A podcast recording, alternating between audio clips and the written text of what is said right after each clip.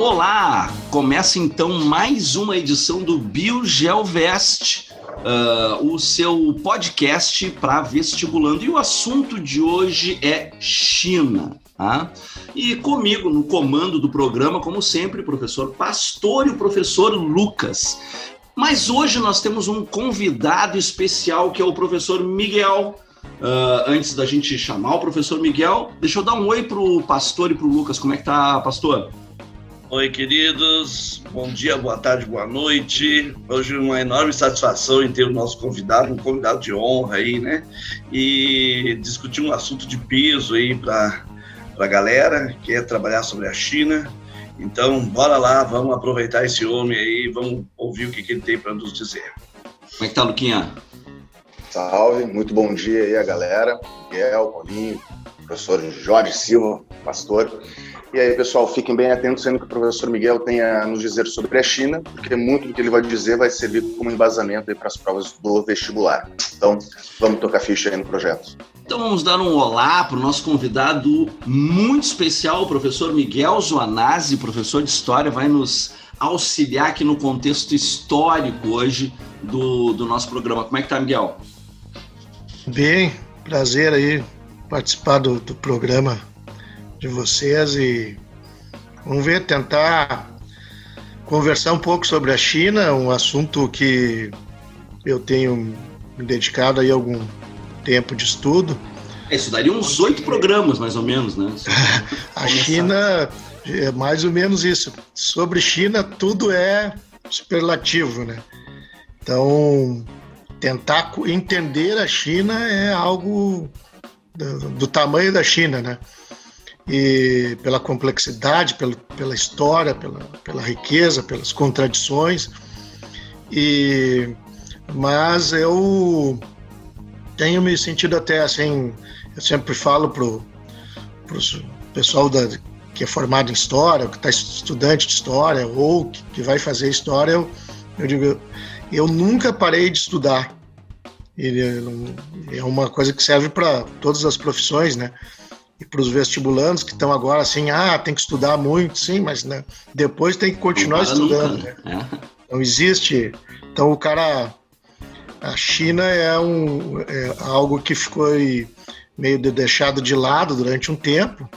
A própria formação dos professores, a, a, a formação uh, acadêmica, as faculdades, a, a disciplina de, de China não existia, né? Ela era o máximo que se estuda é, é, é o Oriente ou história da Ásia. Imagine, né? Se a China é enorme, a Ásia é outro tamanho, né? Então, mas eh, com o advento aí da, do protagonismo da China no, nos últimos anos, a, muito em função da, do seu desenvolvimento econômico, e comercial, ele, ele tem forçado a gente a, a tentar compreender melhor a China e a história da China e, e obviamente, a, a, até mesmo a história para compreender quem é esse, esse dragão aí, né? Porque sem entender a China hoje não se entende o mundo. Uhum. Não, e até mesmo para o aluno também poder ter, uh, poder refletir sobre o assunto, ter um pensamento crítico, né, e construir habilidades para que ele possa resolver as questões do Enem e de qualquer vestibular que caem sobre esse assunto. Bom, mas a gente vai começar ali com a China na dinastia Ming, 1640. Não, tô brincando, gente, não, não vamos tão longe assim, tá? Mas uh, um, eu, eu, eu, queria que você fizesse, Miguel, uma contextuação histórica ali, porque chegou um momento ali no início do século XX, né? Que a China estava polarizada em dois partidos. Me corrija se eu estiver errado, tá? Eu sou professor de biologia aqui. Que é o Partido é, Já está errado, não tem dois partidos na China. Não são dois partidos, é. O, é. o que eu. É, é, o que, que tem na minha cabeça aqui? Deixa eu te dizer o que, que tem na minha cabeça. Tá falando, tu tá falando do século XX. 20. Tô falando ah, do início tá, do século XX. Achei que era século. Achei não, que tu estava tentando. Que tu estava pensando duas alas do Partido Comunista. Não, não, não, não. Tô dizendo no início do século tá XX. Lá, que nós tá tínhamos... lá em, em 1911. 1911, tá. Isso. E aí eu tinha, nós tínhamos lá uma polarização, que é o Partido Republicano Nacionalista e o Partido Republicano Comunista, que é onde estava o mal. É isso? Sim. É, mal Tse Tung, não o mal, ah, que é o oposto do bem, tá, gente? É. Porque o... hoje tá, tem gente que vai entender é. isso, sim, é o mal, evil. Não, não Mas, é nada disso. Para entender a China em primeiro lugar, assim, eu acho que é fundamental, Paulinho, é, compreender assim, claro que a gente não vai, e tu brincou bem, né? Vamos, vamos falar dos antecedentes da Revolução Chinesa. Bom, a China tem 21 séculos de Estado. De Estado formalizado, não é, não é 21 séculos de. São 21 dinastias que mais ou menos levaram 100 anos cada uma, na média, né? Umas mais, outras menos, mas são, são 21 uh, é, séculos de, de Estado. Né? Tem algumas coisas assim na China que, que, é, que a gente tem que colocar, só para vocês terem uma ideia, assim, alunos de, que, que não sabem nada sobre China, né? Ou que sabem, ou que se informam muito a partir do, dos meios de comunicação de massa aí, das revistas, jornais que, que vêm com aqueles estereótipos, né? Vou dar um dado assim que vai surpreender vocês.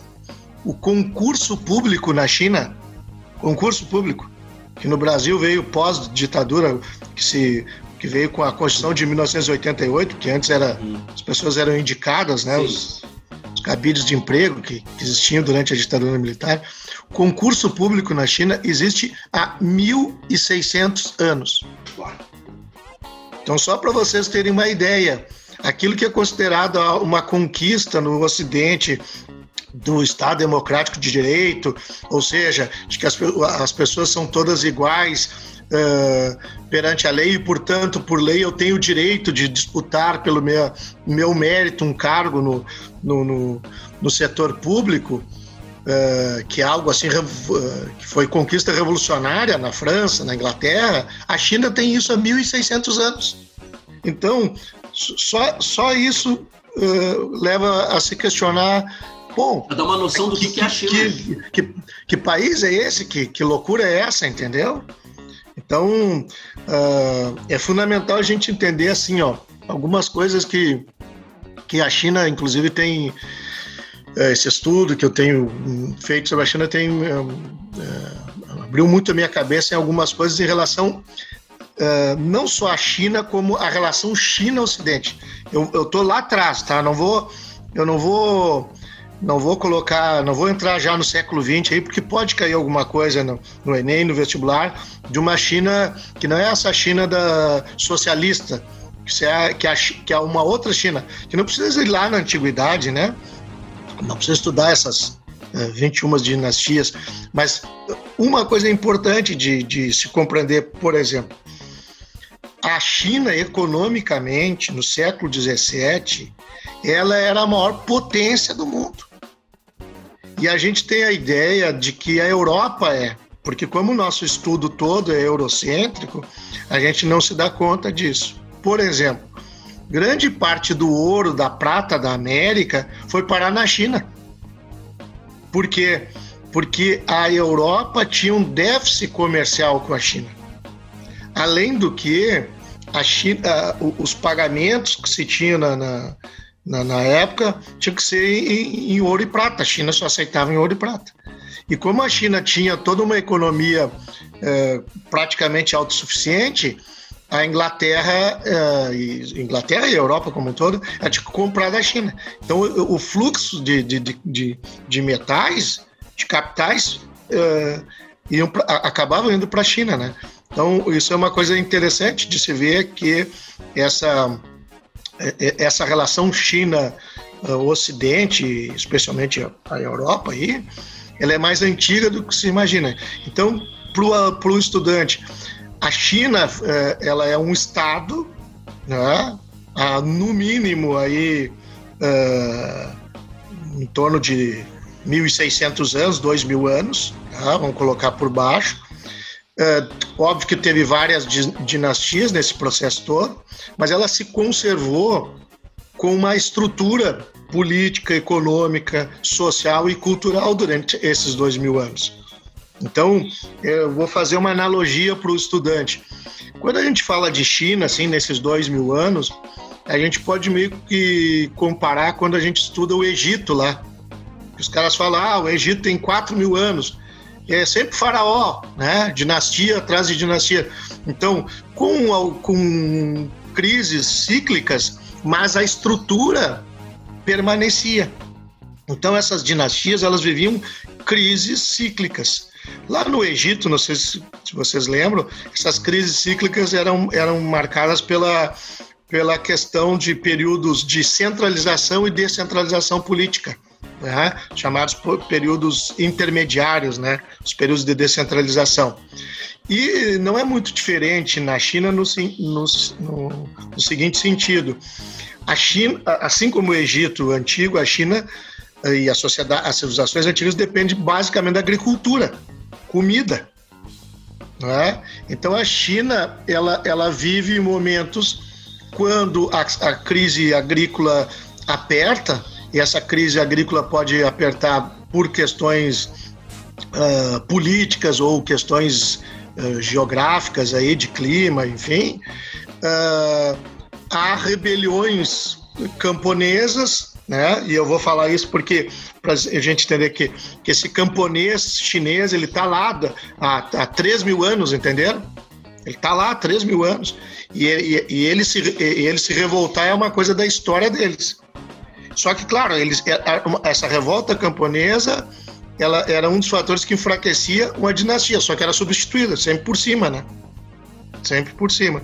Então, essa China ela, ela, ela, ela se desenvolveu, esse, esse Estado chinês, e junto com, com, essa, com essa, esse desenvolvimento, desenvolveram instituições, tecnologias, de tal forma que a China era e foi vanguarda no, no durante muito tempo, né?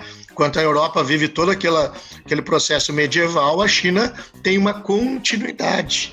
Né? Miguel, deixa, deixa eu pegar um gancho aí no que tu tá falando, desculpa te interromper aí. Não, ao mas... contrário, me, me interrompam, senão eu começo a viajar aqui. Na outra, na, na, na, a gente fez aqui também um outro programa que a gente estava falando disso, do, do, desse eurocentrismo, né?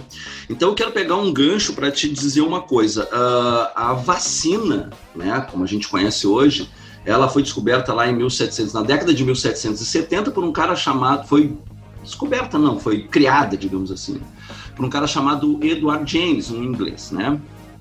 E aí, a história que conta é assim, ah, o Edward James, ele estava vendo lá que tem a varíola bovina, e aí as, as ordenhadeiras, né, uh, nunca pegavam varíola, mas na verdade, a gente já tinha relatos de que a China, uh, séculos antes, né?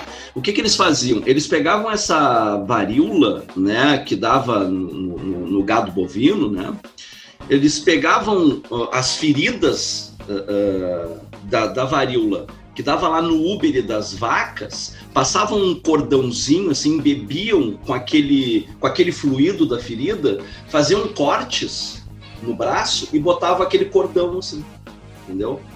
Com isso, o vírus da varíola passava para a corrente sanguínea da pessoa. Essa varíola bovina, ela não causa absolutamente nada em seres humanos, mas ela é muito semelhante à varíola uh, uh, que existiu aí até a década de 70, né? E matava uh, as pessoas direto, assim, né? epidemias de varíola matando centenas de pessoas. Então, os chineses já tinham essa técnica de vacinação, porque o que é a vacina? É tu introduzir no organismo, tu injetar no organismo o antígeno para que o teu organismo produza anticorpos contra aquele.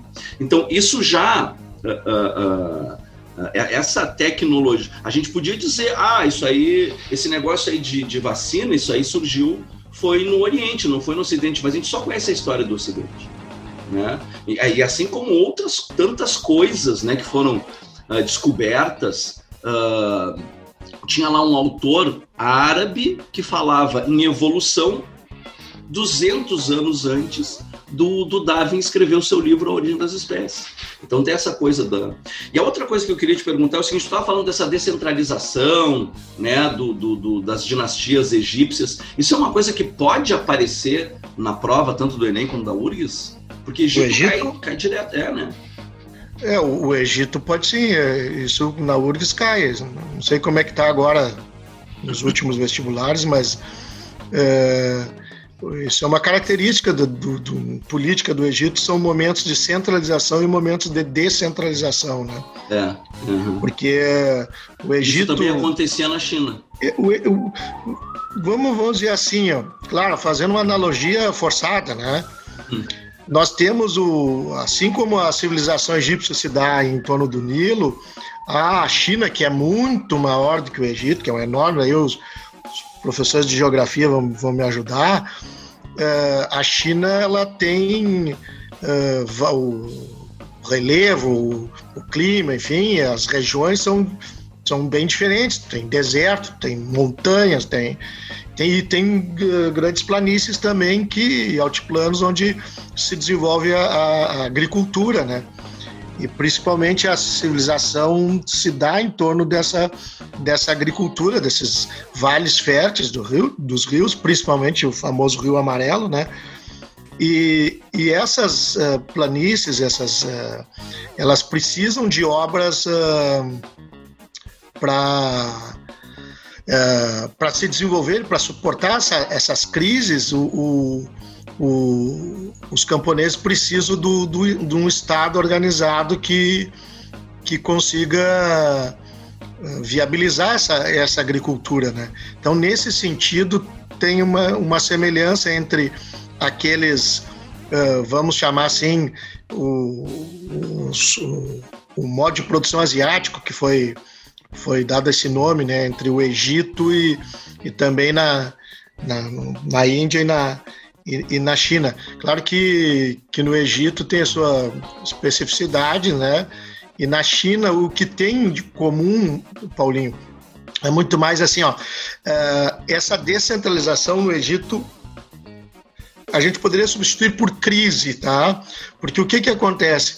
Uh, há, sen há, há, senhores locais, né? Tu começa a criar na, na, na, na, na região lá aquele, aqueles caras que são tributários do imperador, né?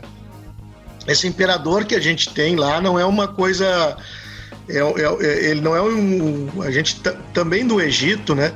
A gente não tem. Não é uma coisa assim que o imperador é o é, o absoluto, né? Ele é um cara que está governando em nome da, mas tem uma estrutura política e econômica que se ele não se se ele não se ele não der respostas, ele vai ele vai acabar caindo. Então é isso que, que causa a queda das dinastias, né? Porque quando enfraquece aquele poder central que, que, que dá sustentabilidade, mas se alimenta do, da produção, se a produção vai mal, vamos simplificar para o aluno aqui. A fome começou a pegar, os caras começam a reclamar. Não é muito diferente hoje, né? Sim. Começou a roncar a barriga, a culpa é do governo. Sim. Certo? Então, esse governo poderá ser, vai, vai acabar sendo substituído por um outro governo, né? Só que, claro, quando tu analisa a história, tu vê que essa substituição ela não é estrutural tu substitui uma dinastia por outra. No Egito, lá, a dinastia de uma região de Tebas por uma. Entendeu? Na China também, mas a estrutura vai permanecendo. Né? O Estado, as relações de produção, o camponês continua sendo camponês nesse sentido, né? Então, esses anos todos deu uh, deu a eles a continuidade desse, desse acúmulo cultural e, e, e tecnológico. Né? Então a China chega no século XVIII com uma história uh, acumulada extraordinária, né? É, Até eu, o século XVIII ela tem todo esse todo, tem dois mil anos para dizer assim, ou 1.800 uhum. anos de, de desenvolvimento uh, político contínuo, né?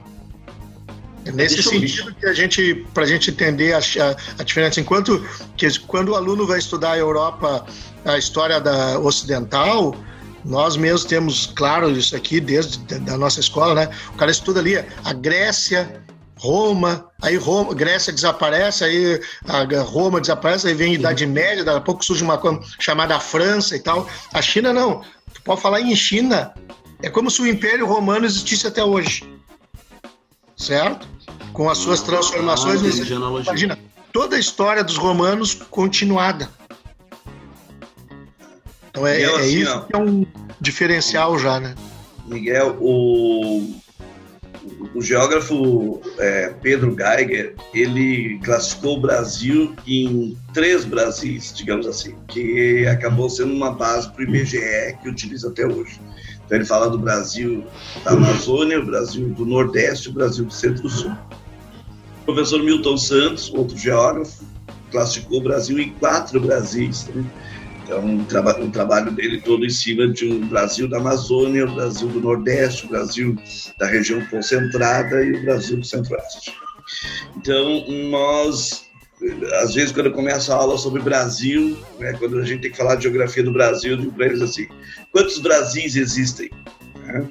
E aí eu digo para o nosso aluno assim: eu pergunto para o aluno, quantos Brasis existem? Aí eu digo para eles assim: Uh, eles falam um pouco, daí eu digo assim: bom, vocês conhecem o Brasil que vocês estudaram no colégio, o Brasil, eventualmente, das viagens de vocês, o Brasil que o pai e a mãe de vocês falam, o Brasil que a televisão mostra. Né? Então vocês conhecem alguns Brasis também. Às vezes esses Brasis entram em choque. Né? Então, se o nosso país, que tem uma dimensão de 8,5 milhões de quilômetros quadrados, né, quadrados. Nós temos pelo menos quatro Brasis, três Brasis para a gente enxergar.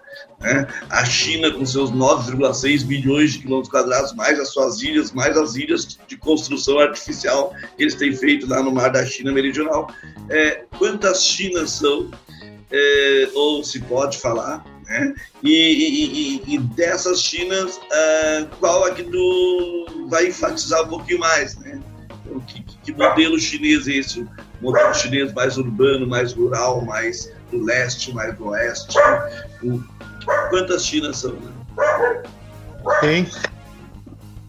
Não, mas o pior, pastor, é o seguinte: o Brasil são vários Brasis, mas eles falam português. Sim. É da China que, que é uma loucura, né? Sim. Uma loucura. Mas, uh, mas para não ficar também muito assim, tentar avançar com uma, uma questão aí visando principalmente dar o, algum, algum apoio para os vestibulandos, para o pessoal que vai fazer Enem. Uh, então, a primeira coisa que, que, tem que se entender, e pode até cair uma questão, que essa China não é, que ela é milenar, né? É, então, a, a, cultura chinesa, nós estamos falando de uma cultura milenar. Quando a gente fala de, de por exemplo, eu vou dar um. Vou tentar aqui, estou pensando mais na gurizada, tá? Uh, isso, isso. Nós, nós vamos. Se a gente fosse cair uma coisa no Enem sobre cultura, por exemplo, o carnaval, né? Ah, o cara vai ali as origens do carnaval, mas o cara pode buscar lá o carnaval de Veneza, mas fundamentalmente a história do nosso carnaval aqui, ela é uma história, uh, se vocês forem ver, recente, ontem, certo? A, a história do, do da, das coisas na China, da cultura chinesa, é, é isso. É como se o carnaval na China tivesse dois mil anos. Se o carnaval na China tem dois mil anos, e, o que eu quero chegar é, é, o seguinte: o carnaval na China não depende do Mao Tse Tung, certo? O carnaval da, da, da China não vai defender do, do Deng Xiaoping então, muitas coisas que a gente imagina que são frutos da, do, da, do socialismo, do Partido Comunista, da Revolução Chinesa, são da China, não são da Revolução Chinesa. Então, é, é, por isso que eu bato nessa ideia. Quando vai se discutir China, tem que se entender que tu está falando com uma história de dois mil anos, instituições de dois mil anos, uma cultura de dois mil anos. E uma cultura de dois mil anos não desaparece assim ao contrário, ela vai se adaptando. Então, por isso é importante dizer assim, como os chineses eles têm isso, eles, eles pensam a, a coisa nesse tamanho de tempo. Porque uma das coisas fundamentais é que nós temos uma visão diferente dos chineses de tempo. O tempo para eles é um tempo mais longo. Para nós que que pensamos até de forma assim meio que positivista, né? ah, o Brasil da, o Brasil do Lula, o Brasil do, do, do Bolsonaro, daí o Brasil não sei de quem, o Brasil do FHC, como se fossem eles não têm essa coisa. Por quê? Porque a história deles é uma história outra. Então, o, o, o, eles estão vivendo um período que daí eu vou até voltar lá no 1911, né? Eles estão vivendo de certa forma um, ainda um, uma fase que começou em 1911 lá, certo? É, é, é, é Para a história deles, o, o Chiang Kai-shek lá, o Kuomintang, é algo recente, muito recente. Então eles estão num processo de reerguimento, que eles chamam de, que é o famoso discurso do Mao Tse Tung, né, que a China se reergueu, né? Então é, é nesse sentido, eles estão, então o tempo deles é outro. Quer dizer, eu, eu só queria voltar... esse processo desde, a, desde essa época, é isso? Claro, então o que eu queria colocar, porque quando tu me falou, ah, que no, no, no, como é que foi ali no, no, no, início, no início do século XX? Por isso que eu falei, ó, a China tem dois mil anos e a China durante tirou proveito disso. Uma das perguntas que eles devem fazer, não sei se para vocês, é por que, que a China tem tanta gente, né? Não é porque o chinês é mais fértil do que o, que o brasileiro, né? É fruto do, do, desse processo histórico, né? Então, uh, já tinha mais gente antes da Revolução e, e antes do século XIX, quer dizer, não nasceu ontem isso, né? A população chinesa é grande desde, desde da sua formação, quer dizer, a, a formação, o modo de produção lá atrás proporcionou o crescimento populacional chinês. Com fome, com dificuldades que todo mundo teve, mas proporcionou esse, esse crescimento, né? Mas assim, então a China era eh, e foi um, um é, herdeira de, de, desse Estado milenar e era uma referência nas relações internacionais. O que aconteceu, que daí é importante, eu vou fazer um resumo, é que existe um momento em que a China ela entra em decadência tá? que é o século dos horrores para eles. Para os chineses, é o século XIX. Né? O século XIX é o século em que, ah, sobre a dinastia Manchu, eles vão. Ah, é, o, é o século da vergonha, como eles dizem. E essa vergonha nada mais é do que aquela grande civilização, aquele, aquela grande nação, aquela, aquele orgulho que eles têm construído há dois mil anos, ele caiu, caiu de joelhos frente ao quê? Ao imperialismo ocidental, especialmente ao imperialismo inglês, né? E aí a gente pode, não sei se eu vou viajar muito aqui, pessoal, mas para a gente entender, nós estamos falando do século XIX.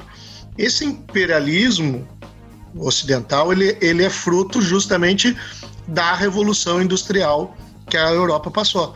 Então, a, a, a, ao século, segunda metade do século XVIII e século XIX, a, a, Europa vive uma revolução industrial. E essa revolução industrial a China não conseguiu acompanhar. E aí a, o desenvolvimento tecnológico eh, europeu, inclusive de tecnologia bélica, proporcionou a, a Inglaterra, a França, enfim, eh, subjugarem a China a tal ponto que aí a gente destaca um momento importante que pode cair no vestibular, né, que é a famosa Guerra do Ópio, né, 1839, que é importante que se diga, olha, olha só, olha o que é a Guerra do Ópio. A Inglaterra, o imperialismo inglês, ele precisa vender para a China, certo? Porque, como eu disse antes, a China sempre foi superavitária em relação ao Ocidente. O que, que nós vamos vender para os chineses? Droga. Droga. Só que os chineses não querem comprar droga. O Estado chinês não diz não, não vai entrar. O que, que a Inglaterra faz? Ela, ela, ela invade os portos chineses, humilha no, no sentido o governo chinês e obriga o governo chinês a, li, a importar ópio, liberar os portos para importação de ópio. é, é, algo assim que a gente começa a tratar de forma naturaliza isso. É mais ou menos vocês imaginarem que a Colômbia invada Miami e diga que o porto de Miami ele está livre para importação de cocaína. Ou seja, é, tem noção, é, é uma guerra do, do, do, do um estado uh, narcotraficante, seria a Inglaterra no século XIX em relação à China. E a China se submeteu a isso. E o pior de tudo é que vocês sabem que o ópio, ele, como qualquer droga, ele, ele é viciante, né? E eles vão Sim. viciando. É justamente para dar lucro, eu tenho que ter mais consumidores. Então vocês imaginem o que, que eles estão fazendo na China. É uma das é. piores drogas. É, então é, é, é uma loucura. Mas a, isso é um, é, um, é um momento em que. Então isso é importante ver, ó, que a China, no século XIX, a, a partir da, da dinastia Manchu, né, ela ela submete a, a, a, esse domínio que os caras não viam há dois mil anos, entende? Porque um dos orgulhos do, da China é justamente essa. Ele, você tem trocas de dinastias, mas são tudo, entre eles são todos chineses. Até vou dizer para vocês, a última a dinastia Manchu, ela era um pouco vista como uma, uma, uma dinastia que veio de fora, assim, né? Porque Manchu justamente da a Manchúria, né? Mas a, a, a, a, então ela, o governo chinês, o imperador chinês começou a ser visto como alguém que é um serviçal do estrangeiro. E obviamente que ele é uma figura fraca, né? Ele não consegue defender o seu próprio povo do, dos, dos, dos bárbaros estrangeiros, né? Então o, o nacionalismo que é permanente na, na, na, história chinesa, ele vai se ele vai se começar a se manifestar, seja na Guerra dos Boxers, né? Que é o, vocês lembram da história lá, os boxers, porque eles lutavam com as mãos, né? E, então é uma tentativa de resistência a esse imperialismo. Só que, que essas revoltas nacionalistas elas, elas são, são derrotadas. A, a, aí vem a primeira uh, guerra mundial, enfim, e, e, e, isso vai abrir espaço para transformações futuras, né? Ou seja, a, a China começa, a, a dinastia, o, ela começa a se enfraquecer e abre, e é preciso ter uma saída disso. Temos que reerguer a China. Quem é que vai reerguer a China? Aí começa a surgir desde camponeses, desde, desde setores operários urbanos, mas também uma burguesia chinesa que começa a ver que aquela, que aquela estrutura de poder que está ali não, não dá mais. Miguel, então aí que caia, aí que vem a história da República, da queda da. Miguel, não quero que tu perca a tua linha de raciocínio, mas eu queria fazer um parênteses aqui, que é o seguinte, eu tenho dois livros que me marcaram muito na minha adolescência. Tem vários, né? Mas dois livros que, eu, que agora, me, com a nossa conversa, né, me veio na memória. Um deles é A Boa Terra, da, da escritora Pure Book, né? E eu, e eu me lembro que nesse livro aí era, era assim, era, era a história, a, a, a, se passava, né, é um romance que se passava na China antes da Revolução. E isso é uma coisa que me marcou muito, porque a, a elite chinesa, né? A elite chinesa ficava da, da, memória que eu tenho, eu li esse livro eu tinha acho que 16 anos, né? Então a memória que eu tenho desse livro é essa. A elite chinesa ficava fumando ópio, né? Completamente apartada dos problemas sociais da China e a população chinesa morrendo de fome né? Então era isso. E uma coisa que me marcou muito, e aí depois veio a revolução cultural, e aí a, mudou, né? A, a, então a China realmente da, do discurso do mal, né? De, de se reerguer, isso ficou na minha memória. Um outro livro que eu li, que também ficou muito na minha memória, uh, que é o Êxodos, de um, de um escritor chamado Leon Uris, né? Que era também um romance, né? De um, de, era um, um, uma enfermeira e um soldado uh, israelenses, né? Uh, então, estava falando da construção do Estado de Israel, né? E aquilo ali também eu achei, gente, que, que povo fantástico, que história de luta desse povo judeu, que povo sofrido, que coisa, né? O que, que acontece? Uh, depois, uh, estudando história, né, o livro da, da, da Book me pareceu muito coerente, mas o livro do Leon Uris me pareceu não muito coerente, assim, né? Tinha algumas coisas muito fantasiosas ali da construção, muito românticas, né? Da construção do, do Estado de Israel, que a gente, não, que a gente sabe que não foi... Uh, ele não falava em sionismo, tá? Mas dava a entender que sionismo era uma coisa legal, que era uma luta do. E, e, eu não sou professor de história, eu sou um leigo, né? Mas me parece que o Êxodos do Leon Uris é um livro muito mais fantasioso e o A Boa Terra da Peel Book é um livro mais coerente no sentido histórico. E aí eu deixo para todo mundo aí comentar alguma coisa que queira. Eu só queria fazer esse parênteses para de, deixa eu só falar uma coisinha que senão eu acabo me perdendo aqui, ó. Vai, vai. Que, e, e não me estender muito, assim.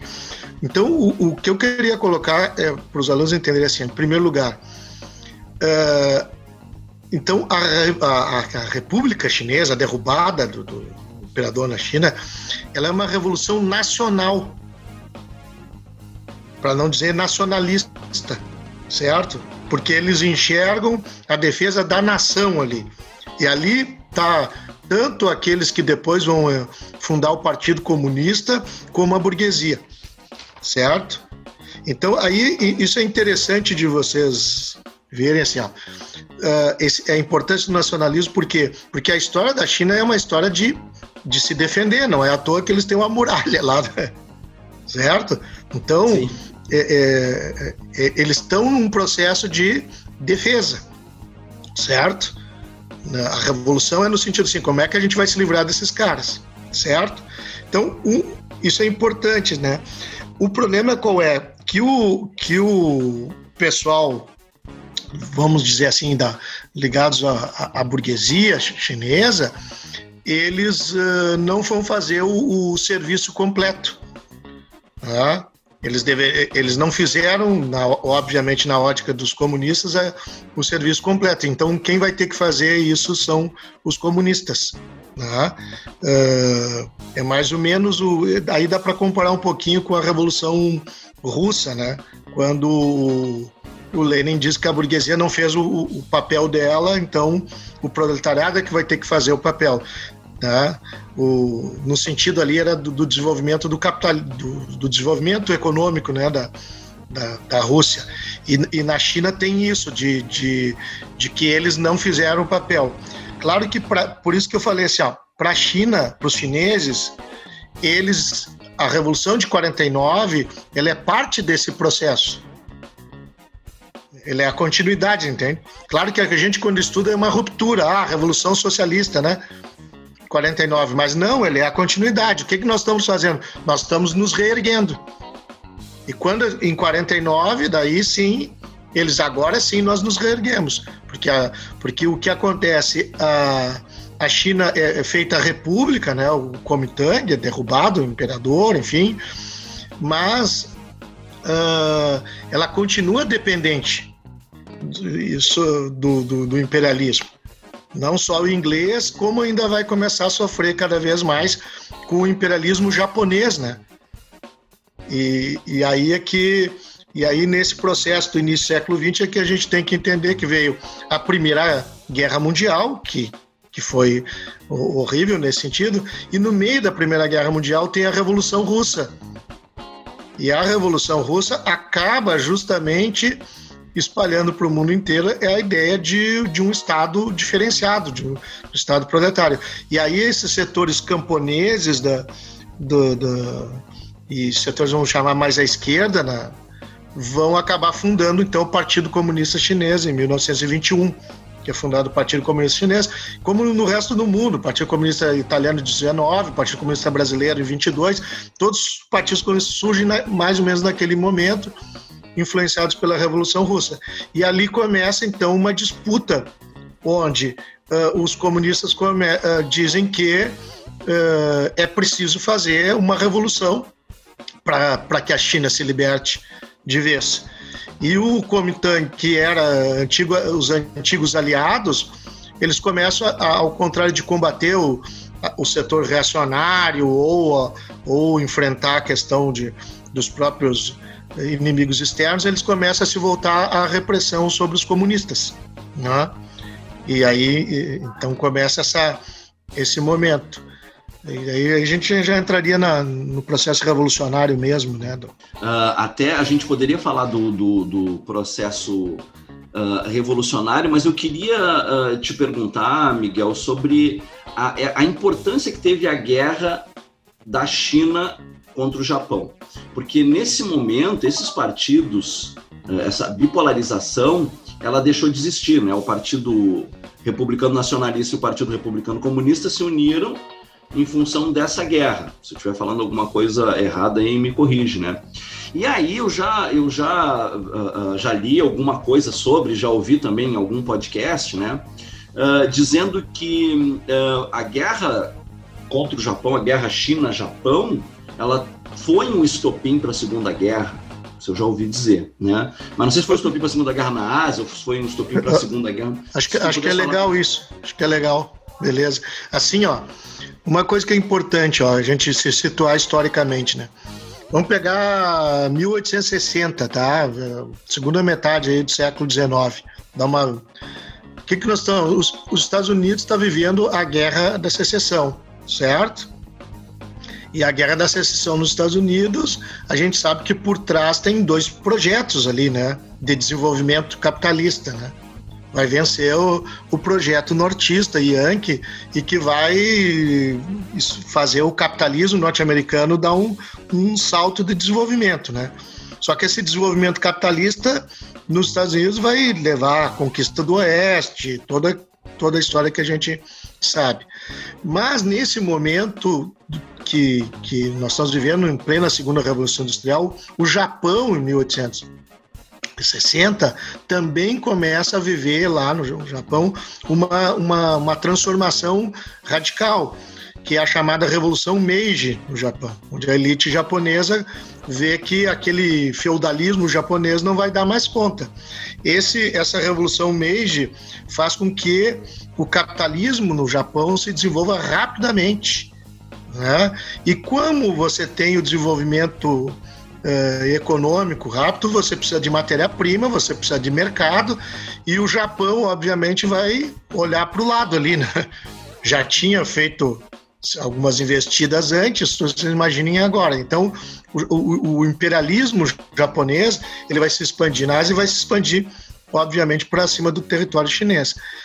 O, sobre a guerra, isso é outra questão do, do eurocentrismo, né? Nós, para nós, a Segunda Guerra Mundial começou em 1939 com a invasão da Polônia, né? Quando a Alemanha invade a Polônia. Só que na Ásia a Segunda Guerra começou antes, né? Nós poderíamos colocar 1931 com a invasão da Manchúria. Ah, que inclusive aparece naquele filme o, o, o Último Imperador, né? Quando os japoneses vão lá e invadem a Manchúria e pegam ele para ficar de fantoche lá como sendo um, um reino né, chinês, né? Mas os japoneses vão, vão invadir a, a China e, diga-se passagem, é uma invasão eh, que não deve nada aos nazistas, em termos de crueldade. Eu vou me arriscar a dizer que se nós estudássemos o, mais o, a história do Japão na Segunda Guerra, assim, é, explorasse mais o, o movimento antifascista japonês, seria muito maior. Essa, eu tenho um, um, documentário aqui com imagens dos japoneses na Coreia. É, Os caras enterravam vivo. Eu já vi Conhece essa imagem, é, né? É, Os caras enterravam vivo. Na China, o, o, o, o número de estupros que os japoneses praticaram na China é algo assim incalculável. As agressões foram tão grandes que até hoje se pede que o Japão uh, peça desculpas, tanto para a China quanto para a Coreia. Né? Então, foi um horror. Só que justamente nesse momento, o que, que acontece, Paulinho? O Kuomintang, lá, o Chiang Kai-shek, esses caras eles viviam uma contradição, que ao mesmo tempo eles tinham que se defender do inimigo externo, mas eles internamente enxergavam os comunistas como inimigo. Então era um negócio meio meio louco, assim, entendeu? Eles, eles se diziam amigos e tal, só que tinha um lado que não era muito amigo, né? Então, e isso tem documentos, não é uma questão de ponto de vista, tu tem documentos que tu vai vendo que do, o, o, governo chinês, ao contrário de combater os, os, os japoneses, se dedicava a combater os próprios uh, os comunistas chineses, né? Sim. E claro que isso foi, inclusive, é, é, essa luta dos comunistas contra os, os japoneses foi dando legitimidade para eles, né? E, e, isso, foi, isso foi fundamental, né?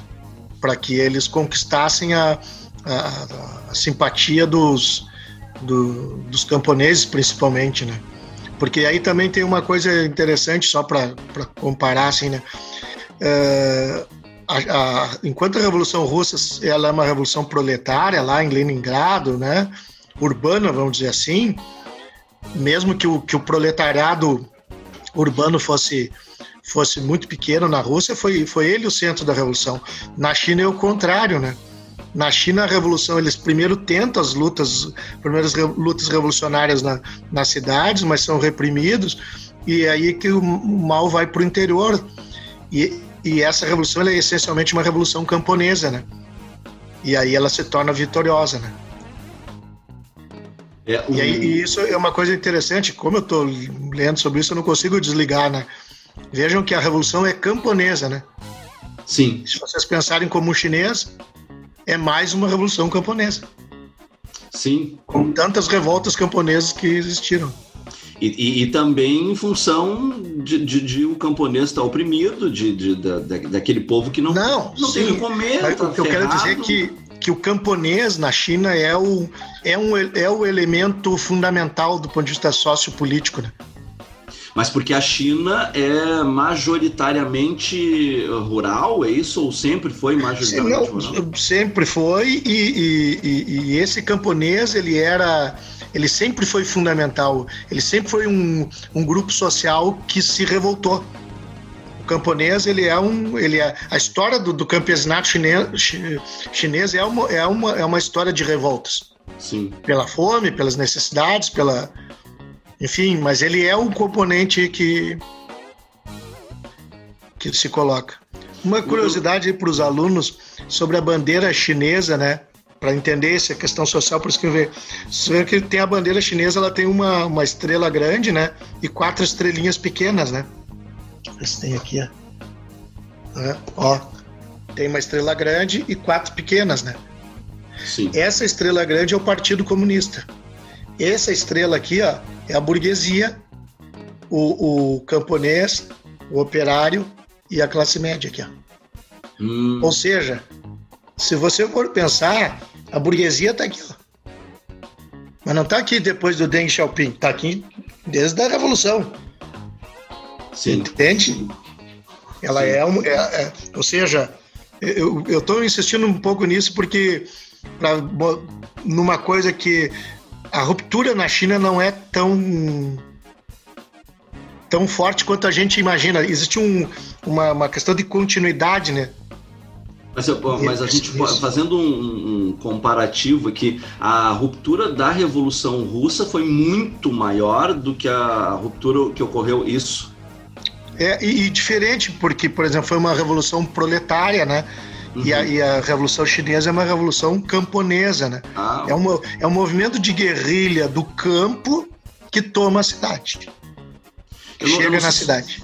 Eu não sei se o pessoal da não. geografia quer fazer alguma algum comentário aí. A gente tem um bloco só para geografia, mas oh, vocês podem participar eu, direto. Eu estou procurando acompanhar a, a, linha histórica do Miguel e, e por enquanto, para mim, está tudo muito tranquilo, muito perfeito. Assim, né? Então, é, por mim, vão deixando o homem falar, por enquanto não tem muita é, eu, eu, eu, eu, só, tenho quero... a, eu só tenho a, a minha pergunta anterior, ela eu acho que ela segue aí nessa, nessa linha do que ele está tentando mostrar para a gente, né? Quantas Chinas existem e uhum. de que China nós estamos falando que vai Que China é essa que consegue chegar agora no século XXI com esse poder que a gente começa a perceber? E uma das coisas que ele tocou, que eu já conhecia também, é em relação a essa paciência milenar dos chineses. Né? Quer dizer, a, a, essa noção de tempo que os chineses têm é um tanto, do ponto de vista histórico, ela é diferente da nossa noção mais ocidental de tempo histórico. Ao mesmo tempo, como as coisas são interessantes, né?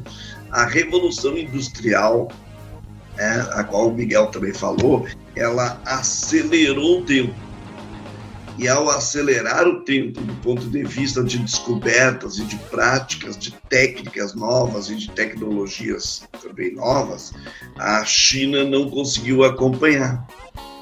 Né? Então, é, essa questão do tempo, se der para trabalhar um pouquinho, né? e, e achei muito legal essa questão dos símbolos. Eu estava pensando em fazer uma pergunta sobre os símbolos, o que, que são, o que, que é imagético para os chineses né, ao longo da sua história, assim como para nós no Brasil nós temos os nossos símbolos, as nossas simbologias, e é interessante porque a semiótica ela trabalha junto com a construção é, da cultura, da história e, e, e, um pouco do etnocentrismo dos povos. Né? Então, coisas por aí. Mas tá, tá perfeito aí. Toca a ficha, Miguel. Eu, eu, eu não sei se tu quer falar agora sobre os símbolos, Miguel, porque a gente pode também entrar na parte da revolução em si e o pós-revolução. O que, que, tu acha? É, não sei como é que estamos de tempo aí também, porque. Não, não, não. A gente não, nem te preocupa com o tempo, porque a gente vai indo, depois a gente faz em dois programas, edita, isso aí é não, a gente só se preocupa com o tempo pelo tempo do palestrante, né? Se tu também tem mais coisas pra fazer no dia. Se tu puder ficar aí o dia todo, então mas o dia aí todo. tu. É, eu acho que daí tu pondera. Mais embasamento pra nós no. É. Mas, não, eu comentar, é. porque daí no próximo eu, programa aí a gente vai ter bastante. Eu, eu, eu vou confessar para vocês que eu não. Essa pergunta do pastor é uma coisa que eu não, ainda não eu teria que. Ainda não estudei, como, é, como diz os guri aqui. Tá aqui, ó. Tem uns livrinhos aqui para ler ainda. Tu vai ler. É. Mas eu queria então fazer uma. uma mas, a, o, o, mas o que eu acho que o pastor de repente quis colocar assim é. Nós não podemos esquecer que tem também toda a questão religiosa deles, e, né? Então a gente parte da ideia de que depois a gente pode até chegar a alguma coisa que, quem sabe, venha cair no vestibular, que é a questão do que saem as notícias, né, de perseguição ao islamismo lá, né, há campo de concentração islâmico de isla, na, na, na, China, essas coisas, ou a própria questão lá do Tibete, enfim, né, isso a gente poderia poderia abordar depois um pouco. então disso. já deixa eu pegar esse gancho, porque eu, eu assisti o filme Sete Anos no Tibete, né? O que, que me pareceu que o filme queria mostrar? Uh, me pareceu não, o filme queria mostrar a, a, a transformação né, do, do, do, personagem que acabou ficando preso no Tibete em função da Segunda Guerra, né? Eu acho que é a Segunda Guerra, Primeira Guerra, Segunda Guerra. É na Segunda Guerra, né? Na Segunda Guerra. Então, uh, o cara ficou preso lá e é transformação, modificação em função da, do contato dele com a, a, a, religião, o budismo, né? E, e do contato dele com o, o Dalai Lama, né? O que, que eu enxerguei no filme? Eu enxerguei no filme uma elite religiosa que mandava os seus filhos estudar fora do Tibete, né? Uma elite religiosa que uh, uh, é, era praticamente um sistema feudal, né? a, a população uh, produzindo para alimentar aquele, aquela, aquela elite religiosa, aquela elite religiosa uh, uh, simplesmente mandava os seus filhos para estudar na Índia, né? Não tinha, comprava tudo de fora ali e, e, e explorando o trabalho do, da, daquelas pessoas, né? Que trabalhavam para os religiosos, porque na cabeça deles era aquilo ali, né? Não, eu tenho que trabalhar ali. Pra, tá aqui o Buda, né? Reencarnado, que é o Dalai Lama, pô, eu tenho que. E, e lá em 1950, a China. Hum, a China incorporou o Tibete, né? Uh, e, então, a revolução. Eu, eu, eu, é, isso eu queria que, que tu falasse um pouquinho sobre isso, porque para mim pareceu uma coisa assim, tipo, uh, o, o, a Revolução Cultural chegou e disse para os caras assim, acabou essa palhaçada. Vamos não tratar a população dessa maneira. Isso, é, isso é a minha visão de leigo, entendeu? O, o... É, essas questões são ainda polêmicas de, né, de narrativas, enfim. Uh, mas o, acho que a questão do Tibete, coisa, uma das coisas que a gente pode resgatar, assim, ó, que é, e aí tem a ver com a tua pergunta, pastor, do, do, dos, das várias Chinas, né? Uh, por exemplo, a China, é, se eu não me engano, é 92% da população chinesa é da, é da etnia Han. E o 8% está dividido em outras etnias, né? Uiguris é a minoria. É, que são os que são ligados aos, aos uh, os islam, uma, uma, influência islâmica forte, né? Uh, só que o, daí tu diz, ah, mas então é 92%, é, né, o resto não é nada, né? O problema é que na China os 8%. A minoria é. A minoria é um continente. A minoria na China é da população do Brasil, praticamente. É. Então, uma das coisas que, que de certa forma também lá na, na, na União Soviética existia, é que, diferente do que as pessoas imaginam, se preservou e eles tiveram muito respeito às etnias. Porque uma das coisas assim, os chineses, eles são, eles, eles, é como eles dizem, eles são uma civilização de dois mil anos, não é assim. Você tem lá o Partido Comunista Chinês, que tem 120 milhões de filiados, e inclusive para ser do Partido Comunista Chinês não é, a pessoa pensa, não é, chega assim, é, o Partido Comunista Chinês é uma instituição, não é o, não é como o PT, o MDB, o PSOL, ele é uma instituição, é, entre aspas, ó, você tem que fazer um concurso para entrar no Partido Comunista Chinês. Não é assim, me filio ali, ah, tu tem que falar. Como a gente faz hoje aqui nos partidos. É, é quase como, filiar, tu, como tu entrar pro, pro Itamaraty, pro Instituto Rio Branco. Tu tem que ser um cara. E, e as pessoas se, se preparam para entrar no Partido Comunista. Então ele é uma. Ele é, uma, ele é um partido, mas ele é uma instituição ao mesmo tempo, sabe? Diferente do governo chinês. Certo? Esse é meio complicado para nós ocidentais, entende? Entender? O Partido Comunista é uma instituição e o governo chinês tem outras instituições. E o partido está aqui, ó, e o governo está ali, ó. Para nós é tudo a mesma coisa, né? Mas não é. Não é. São coisas diferentes, entende? Eu posso ser, eu sou, eu sou funcionário público aqui, ó, mas não sou do partido. Entendeu? São sim, coisas sim. diferentes. Mas uh, até esqueci porque que era o negócio das. Que As que várias chinas. Aí, ah, das várias eu... chinas, isso. Então o que acontece? Você tem essas etnias e você tem regiões diferentes e, e a China ela não se desenvolveu igualzinha. E mais, a revolução em 49 também não, não foi assim, foi feita a revolução e no outro dia desapareceu o, o Tibete, desapareceu o monge, desapareceu. Não eles co continuou existindo e continua existindo.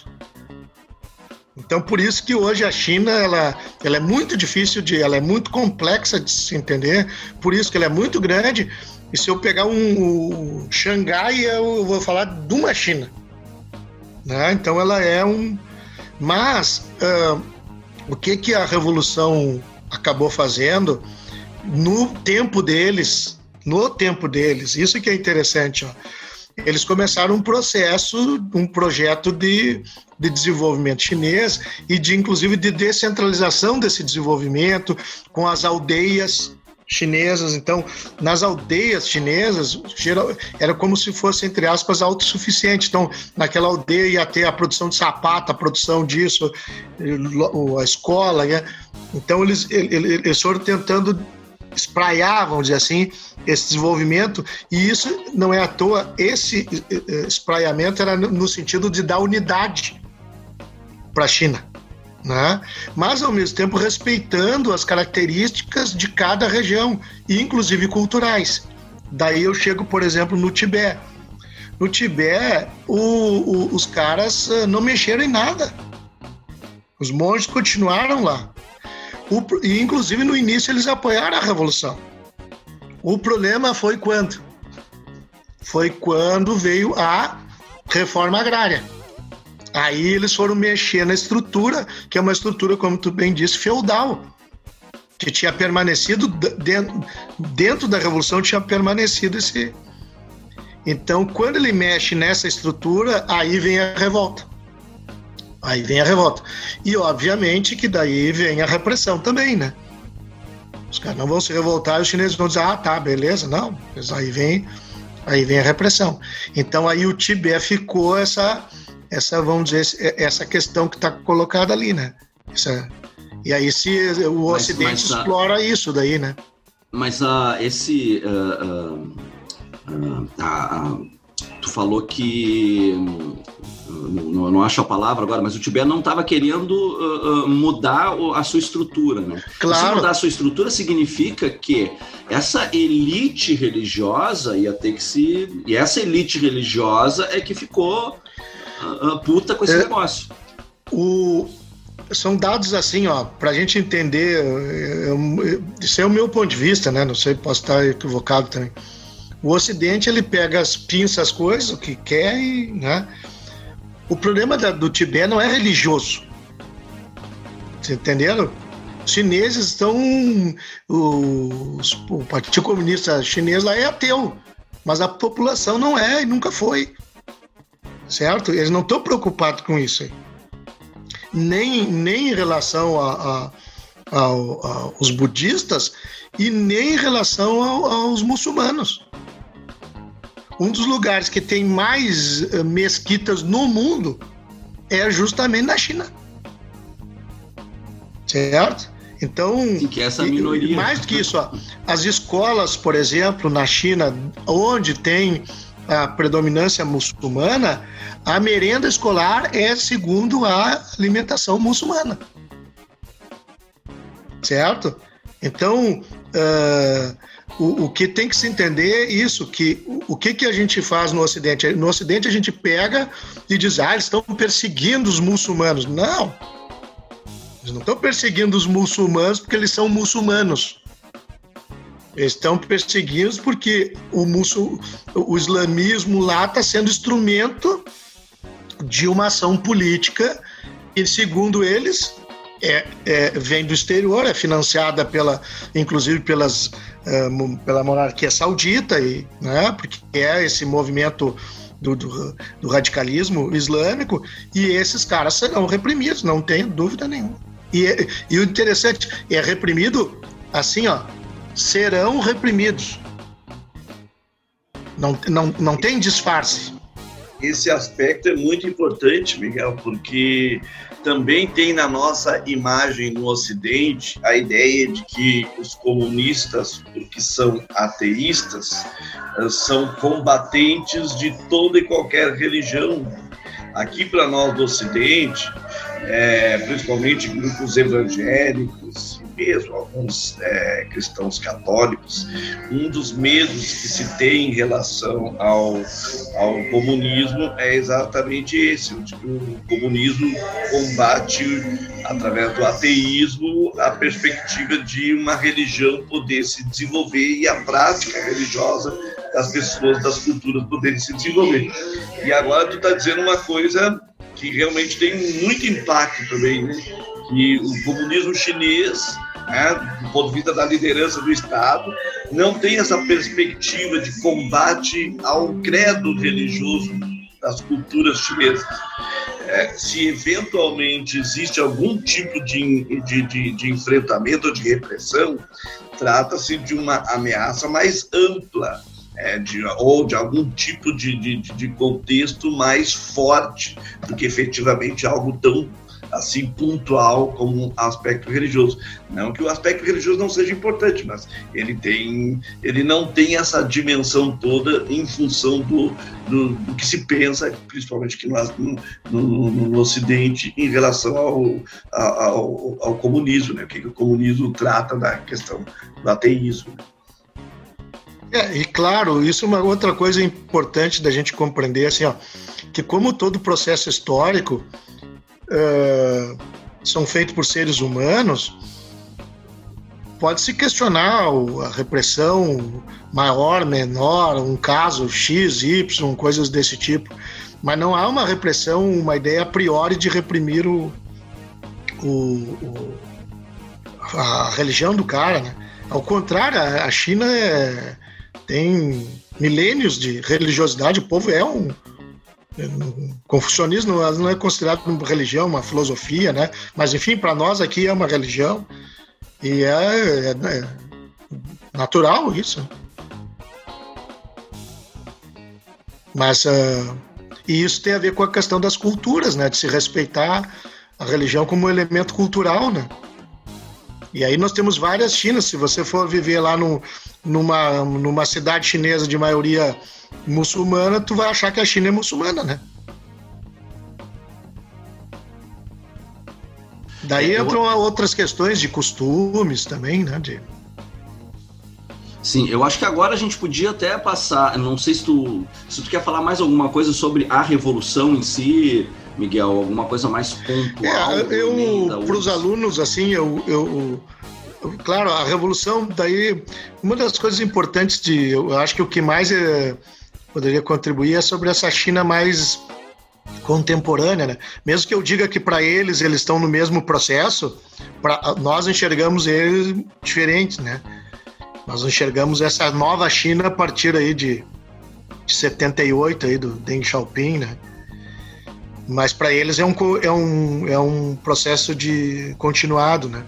Uma coisa que eu acho interessante de comentar, de, desde amigos e pessoas assim que eu vejo, né, reportagens e tal, uma das coisas que os caras sempre falam assim, me lembro do, do, do Gabriel, né, quando ele estava lá em Londres fazendo doutorado, ele conheceu uma, uma chinesa lá que também estava fazendo doutorado, eles saíram lá, tal, ficaram meio amigos e, e, e claro, vão tomar uma cerveja e, e a velha pergunta dos ocidentais para os chineses, tá, mas e essa questão da democracia, né? Ah, vocês não a guria disse para ele assim: Ah, só me pergunto isso, como você se preocupa com isso? Sabe? Ou seja, é, é, hoje eu estudando um pouco mais a China, eu, agora estou começando a entender os caras. São, é outra instituição, eles não têm. É, é, no fundo é isso. O que a gente entende por democracia, por isso, por aquilo, lá, o John Locke, né? É nosso, esses caras não viveram isso aí, é outra história, outra. E, e para eles é, o conceito de, de, de, liberdade é outro. Eles não. Então a, nós é que ficamos querendo, assim, como é que vocês. É, é quase como dizer assim, como é que vocês têm olho puxado? Sabe? Hum, Sim, e, é, outra, é, outro, é outra cultura, é outra história. Não, o centro do mundo não é a Europa, não é, não é, são os teus valores. Isso. A gente não conseguir entender a cultura de um outro povo, né? Isso. Achar que essa, essa nossa linha histórica é a linha histórica verdadeira. Uhum. E como que eles não se submetem à nossa linha histórica? E, Mas, na verdade, tem que entender os caras. Né? Claro, é, é, algo como a gente diz assim, como diria para um inglês, tá, mas como é que você sustenta lá uma família comendo, bebendo, fazendo festa com impostos do povo e e vocês acham o máximo, tiro fotografia, quando um casa é para a cidade, quando morrer vai ser um. Ah? Sim, sim. São coisas do. E vocês se acham democratas? Vocês têm a, a Câmara dos Lordes. Sim. Sabe? São coisas mais ou menos, agora voltando aí pro recente, a questão dos Estados Unidos, né?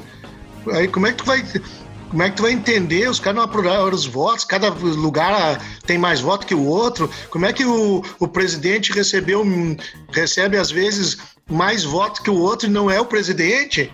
E não é o presidente. É. Bom, essa é, é a cultura política norte-americana. Os, os, caras que defendem o, o grande país da democracia têm voto indireto.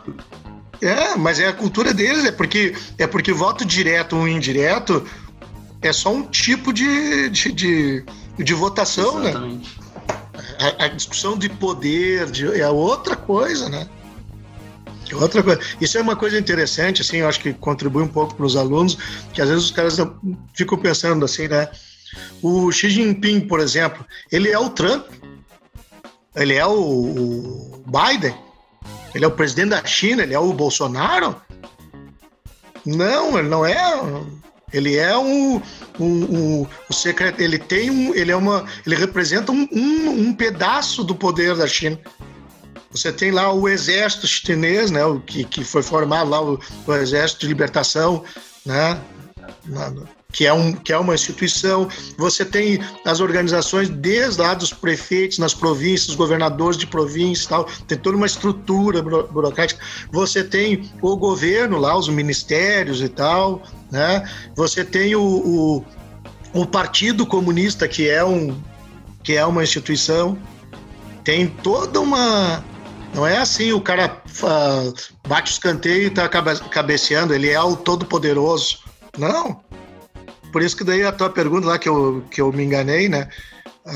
Tem toda uma discussão política na China que tu tem hoje na China desde caras liberais uh, né, que, que, que, defenderiam assim, a transição para o capitalismo propriamente dito, a modelo ocidental, até o cara lá que quer voltar à revolução cultural. E, e tem uma discussão política ali dentro. Claro que leva, é, uma, é uma, uma disputa política. Quem tem maioria leva. E aí o outro tem que aceitar e vão vivendo dentro dos, das condições históricas que estão aí. O povo chinês, ele, ele, como o povo brasileiro, não é muito diferente. Apesar de ter 120 milhões de filiados ao Partido Comunista, a grande maioria do povo chinês, ele é como o povo brasileiro. Ele sai de manhã, vai trabalhar, volta para a família. Ele não. Muitos nem, nem interessados em política. É, muitos não, é isso. É. O cara tem que sobreviver, claro que. Mas aí tem que entender algumas coisas que a gente não entende. Esse cara não se sente um oprimido qualquer que tem o Partido Único, a ditadura do Partido Comunista, que tem gente sendo vigiada. Né? Não. Não é isso. Isso é uma imagem do Ocidente para lá. Isso é uma imagem do Ocidente, é isso. Gente, claro que tem gente... conflitos, tem contradições, né? como qualquer processo histórico.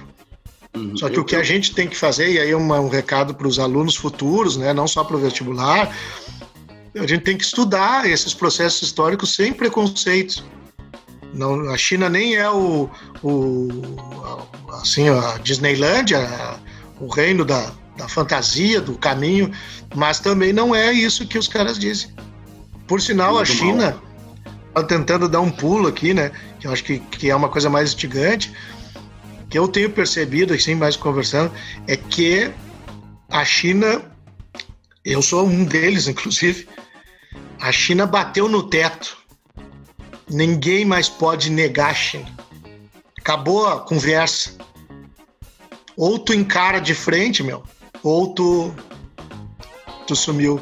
E, inclusive, o empresariado brasileiro também está começando a se dar conta disso. O empresariado brasileiro também está se dando conta disso. Uma Ou seja, econômica, né? Não tenha dúvida. Não há, é, o, que, o que a gente tem de visão preconceituosa sobre a China vai para o lixo. Vão ser patrolados. Porque não tem mais conversa. Tu tá falando é, com a maior potência econômica.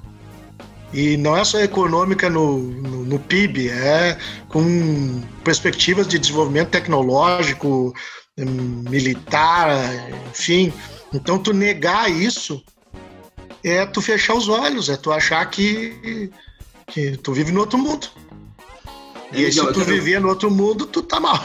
Tá... É, eu, quero, eu quero pegar esse teu gancho para a gente já entrar no nosso segundo bloco, então. Vamos falar de geografia da China, e aí a gente já vem para essas questões mais, uh, uh, mais atuais, assim, né? E aí. Uh, acho que o pastor começa aí, pastor. Vamos lá, ah, para um, uma contextualização um, geográfica. É, um pouquinho antes de a gente entrar, porque eu, realmente eu acho que agora o nosso tempo já está muito avançado para isso, mas uh, eu ainda tinha uma questãozinha para o Miguel, para colocar ali, que é a seguinte: Miguel, É, agora há pouco tu estava falando do, da questão da democracia. Uma das imagens que, principalmente para nós um pouco mais velhos aí, é, ficou muito forte foi a ideia lá do tal do massacre da paz celestial, quando aquele rapaz foi para frente dos tanques e o Ocidente clicou aquela foto, aquela imagem e, e botou para o mundo, olha, veja o que, que é lá na China. E, claro, a gente já tocou muito rapid, rapidamente na questão é, é, da, da mídia, da comunicação, ainda hoje na conversa, mas é, aquela imagem, ela varreu o mundo. Então, hoje, o, o, um, um dos medos que se tem da China, né, além do medo da própria ignorância, me parece, é esse medo de que se a China crescer, ela vai engolir o mundo e o comunismo vai tomar conta do mundo e a falta de liberdade vai prevalecer, né, a ausência da liberdade. E aí a entrada, Aí a entrada dos Estados Unidos nesse jogo e o trumpismo, ou enfim, os republicanos americanos e tal, seriam, digamos assim, de novo eles dentro daquele quadro de é, a missão salvadora do planeta. Sim. Tu teria como trabalhar um pouquinho isso aí? Sim, sim. Acho boa, vai. Isso é, é, é muito legal, assim. Uma das coisas que, que o pastor coloca que é fundamental, se, se coloca a China, e inclusive isso vem, setores de esquerda também reproduzem muito essa visão do que seria o imperialismo chinês, né? Ah, porque a China está comprando isso e aquilo. O, a China, daí, por isso que é importante falar lá dos dois mil anos sempre, né? A China está pensando na China. Ela não está pensando no Brasil. Quem tem que pensar no Brasil são os brasileiros. A China está pensando nos seus interesses. E o primeiro, eh, eh, eles são nacionalistas. Eles pensam nos seus interesses. Eles vêm aqui comprar aço não é para ajudar o Brasil. Eles vêm comprar aço porque eles precisam do aço brasileiro. Eles compram soja não é para ajudar os fazendeiros brasileiros, é para alimentar os chineses. Eles, é isso que os caras têm que entender. Só que tem uma grande diferença que é assim, ó, esse nacionalismo chinês, que é que não é dos comunistas, que é da China, e que os comunistas eh, dão continuidade a isso, diferente do, do que foi a Inglaterra, do que é os Estados Unidos, a China não vem comprar uh, soja aqui, ou ela não vai investir na construção de um, de um trem-bala aqui, e ele vai dizer assim: nós vamos investir no trem-bala aqui, mas vocês têm que fazer reforma da Previdência, vocês têm que fazer isso, vocês têm que fazer aquilo, vocês têm que se comportar assim, vocês não podem apoiar tal coisa. Vou dar um exemplo. A Bolívia estava tem uma, um, tava tendo um projeto com, com a China, né, com os chineses. Chegou um golpe, de, deu um golpe de Estado na Bolívia. Qual era a ideia de quem deu o golpe, quem financiou o golpe? Não, agora vocês têm que se comportar assim, assim. A China continuaria com seu projeto com o Evo ou sem o Evo. Ela não tem, ela não investiu na Bolívia porque era o MAS que estava no poder. Ela investiu na Bolívia porque lá tem o nióbio, tem, tem o, todos os recursos, o gás, enfim, uh, os interesses chineses. Eles não fazem uma política externa ideológica eles fazem a política externa que a grande parte do mundo uh, faz, pragmática. Então a China investe hoje na África. Tem investido, o pessoal da geografia sabe mais do que eu. Eles não fazem, eles não estão lá com os agentes chineses uh, financiando a guerrilha do, contra o outro governo para que eles. Não. Eles estão lá defendendo seus interesses econômicos. E aí é muito interessante de ver que o Brasil, infelizmente, nesse sentido, não aprendeu com a China, né? Porque esse salto que, ela, que a China vem tendo, ela faz isso, ela só defende seus interesses. A China, inclusive, que aí o pessoal pode já entrar da geografia aí, a, que inicia ali com as zonas especiais no, no litoral, é, tudo isso é pensado. E não foi, já estava lá atrás isso. Eles, eles têm uma. eles estão pensando no quê? Nos seus interesses. No, e o que, que é o interesse da China? Primeiro, autonomia. Eles são a, a, a, defesa deles, do Estado chinês de dois mil anos, a civilização deles. É isso que eles estão defendendo.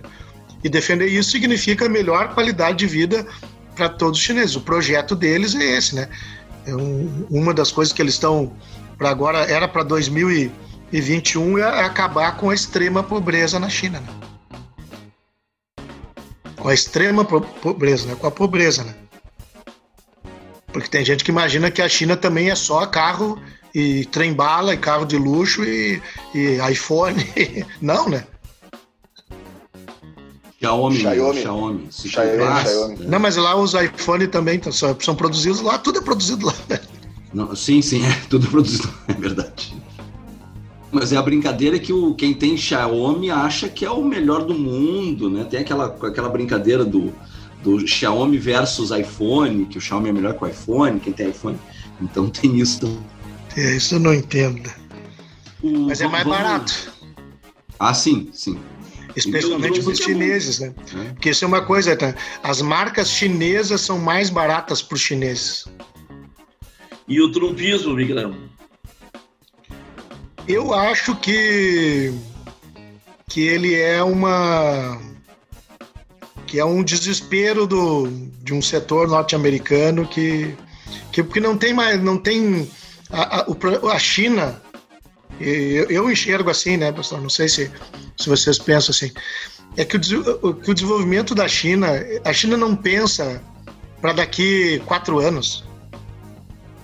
A China, o projeto da China era em 100 anos ter a qualidade de vida dos, do, do Ocidente, da Europa. E é esse é o projeto deles, e eu acho que eles vão conseguir. quando der mil, 2049, eles vão poder dizer: olha, 1 bilhão e 300 milhões de chineses têm a qualidade de vida mais ou menos parecida com os 60 milhões de franceses, pobres e ricos, né? É isso que eles estão. Esse é o projeto deles. E esse projeto de, de desenvolvimento deles, ele, ele não é um projeto que quer acabar com os Estados Unidos, né? Ao contrário, eles têm uma relação com o mundo capitalista inteiro. Eles, eles estão investindo na África, não é para transformar a África na, na, na África socialista chinesa. Eles estão. É, é um jogo do, da economia mundial. E é tão assim que os chineses, posso estar equivocado, tá? Os chineses são tão assim que o filho do presidente diz assim impropérios contra os chineses e, e, o, e, o, e, o, próprio presidente não vai lá e pede desculpa em nome do, da mal educação do, do filho. Fala do nosso presidente do filho do Tô nosso falando do nosso. Que eles, eles engoliram aquilo. Deram, claro, fizeram o jogo, deram uma. Mas eles jogo ficaram numa boa. Eles ficaram numa boa. Alguém tem.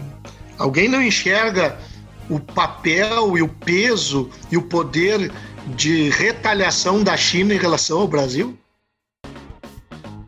Vocês imaginem o que aconteceria se o Xi Jinping anunciasse hoje que, o Brasil, que a China não vai mais comprar soja, minério de ferro, uh, proteína do Brasil. Porque disseram, porque o governo brasileiro é um governo que não interessa ao governo chinês. Mas, segundo, mas, mas ele não vai fazer isso. Claro. Mesmo que ele tenha, ele possa até, ele pode ter até vontade de, de pô, esses caras aí. Mas não, ele, os chineses não trabalham assim. Mas segundo o Alexandre Inclusive Garcia... o Trump, ele não. O Trump vai lá, diz um monte de coisa, mente, e os chineses estão aqui. De boas. Entende? É, Porque eles Alexandre... sabem que eles precisam dos Estados Unidos. E os Estados Unidos precisam deles. É uma relação que não dá. É, é, é, existem coisas na vida que, quando tu estabelece, que tem coisas que tu pode até ter uma ruptura, mas ela será não é uma ruptura que é ruim só por um lado daí, né? Ou seja, então eu encaro assim, pastor, o Trump ele é ele é ele passou, ele vai passou no sentido de o trumpismo ele é é a prova de que não tem como não tem como o capitalismo uh, mundial hoje ignorar a China, entendeu? Não tem. Os caras estão estão resistindo, fazendo uma pressãozinha aqui, ali, mas não tem. Não tem. Você como é que tu vai proibir eles? Eh, se eles, se eles entrarem nisso, o capitalismo como um todo perde. Prova é que a vitória do Biden e o que aconteceu nos mercados internacionais subiu. O que, que é o mercado? É os, são os investidores, os capitalistas do mundo, os grandes fundos do mundo, que é quem manda no, no, na economia global, está dizendo o quê? É melhor sem esse cara incomodando. Ah, mas a China vai crescer daqui a 50 anos, ele, eles vão estar tão poderosos que daí não sei o quê. Bom, mas o mercado não funciona assim, né? O mercado não funciona assim. Eu quero ganhar dinheiro. E eu ganho dinheiro com quem? A China. A China, se não. Vocês imaginem, se o cara pensar um pouco. Se a China não fosse o que a China em 2008, com a crise, olha o tamanho que seria a crise do capitalismo. A crise foi na China, tá? também. A crise atingiu a China, mas pelo modelo chinês conseguiu resistir à crise. A China resistindo à crise, ela ajudou o, o capitalismo mundial. É isso que, o, que os caras não entendem, né? Que, a, que o desenvolvimento econômico chinês ajuda o desenvolvimento econômico mundial. Claro que eles não estão fazendo isso para ajudar o capitalismo mundial. Cada um que cuide dos seus. Eu, por exemplo, tenho uma visão que o Brasil tem uma relação muito ruim com a China. Eu tenho que é a questão dos desenvolvimentistas, né? Por exemplo, a China, o, o, que, que, o que, que os chineses fazem? Os caras põem grana para em alta tecnologia, isso, aquilo. E, e, e, nós brasileiros incentivamos, botamos grana no, no agronegócio. Ou seja, nós, ó, nosso capitalismo ele financia o, a desindustrialização. É uma coisa louca, né? Como é que tu é. Aí, aí eu vou colocar para vocês aqui como papo de boteco, né? Quanto mais eu tenho estudado a China, mais deprimido eu fico. Não por causa dos chineses, né? Por causa dos, de nós, né? De ver que os caras estão num numa, num time e nós brasileiros estamos no outro time. Sim. Mas a esperança que eu tô tendo, não sei se já não vai ser tarde, é que esse, isso que eu tô sentindo está começando a, a chegar no ouvido, na cabeça, nas mentes de setores da elite brasileira. Aí são algumas coisas de bastidores que eu tenho, assim, que só para vocês terem ideia, é, é CEO de banco brasileiro dando palestra dizendo temos que seguir a China. Olhar para a China. Tem que olhar para a China. Porque por isso que eu por que, que eu digo isso assim, pastor Lucas? Porque esses caras estão há 30 anos crescendo. Esses caras tiraram 800 milhões de pessoas da, da, da pobreza e daqui eles têm meta de para 2049 ter um padrão de vida para de europeu que em, esse, esse mesmo país que em 1949 era uma da, do, do, das economias piores do mundo. Que, que, inclusive, com a revolução, com alguns erros e dificuldades e problemas climáticos, teve uh, gente, milhões de gente morrendo de fome. Veja bem, esses caras, eles não estão mais pensando em alimentar 1 bilhão e 300 milhões de, de chineses simplesmente. Eles estão pensando que 1 bilhão e 300 milhões de chineses vão viver nas condições que um europeu vive. Olha, olha, olha o que esses caras estão fazendo. E nós, o que, que estamos fazendo? Estamos repetindo lá o consenso de Washington, lá, falando em lá na, na década de 80, né? É, por exemplo, os chineses, nós estamos cortando verba das universidades, aí direto para os nossos alunos, né? Estamos sucateando as, as nossas universidades. O que, que os chineses estão fazendo? Eles investem pesadíssimo, pesadíssimo, financiam estudantes no mundo inteiro. Não é à toa que os, eles não são mais inteligentes do que a gente, né? Como é que os caras já estão com 5G? Lançaram um satélite para 6G. Os, cara, os caras construíram, uh, eles têm mais uh, trem-bala do que o mundo inteiro. A, a quantidade de, de, de, de trem-balas e de ferro, ferrovias com trem-bala já soma a malha toda. É cinco vezes a malha da, da França. Quem conhece a França sabe que, pô, funciona trem-bala na França. Eles têm cinco, seis vezes mais. E vão a mais ainda, né? Porque, porque a coisa tá.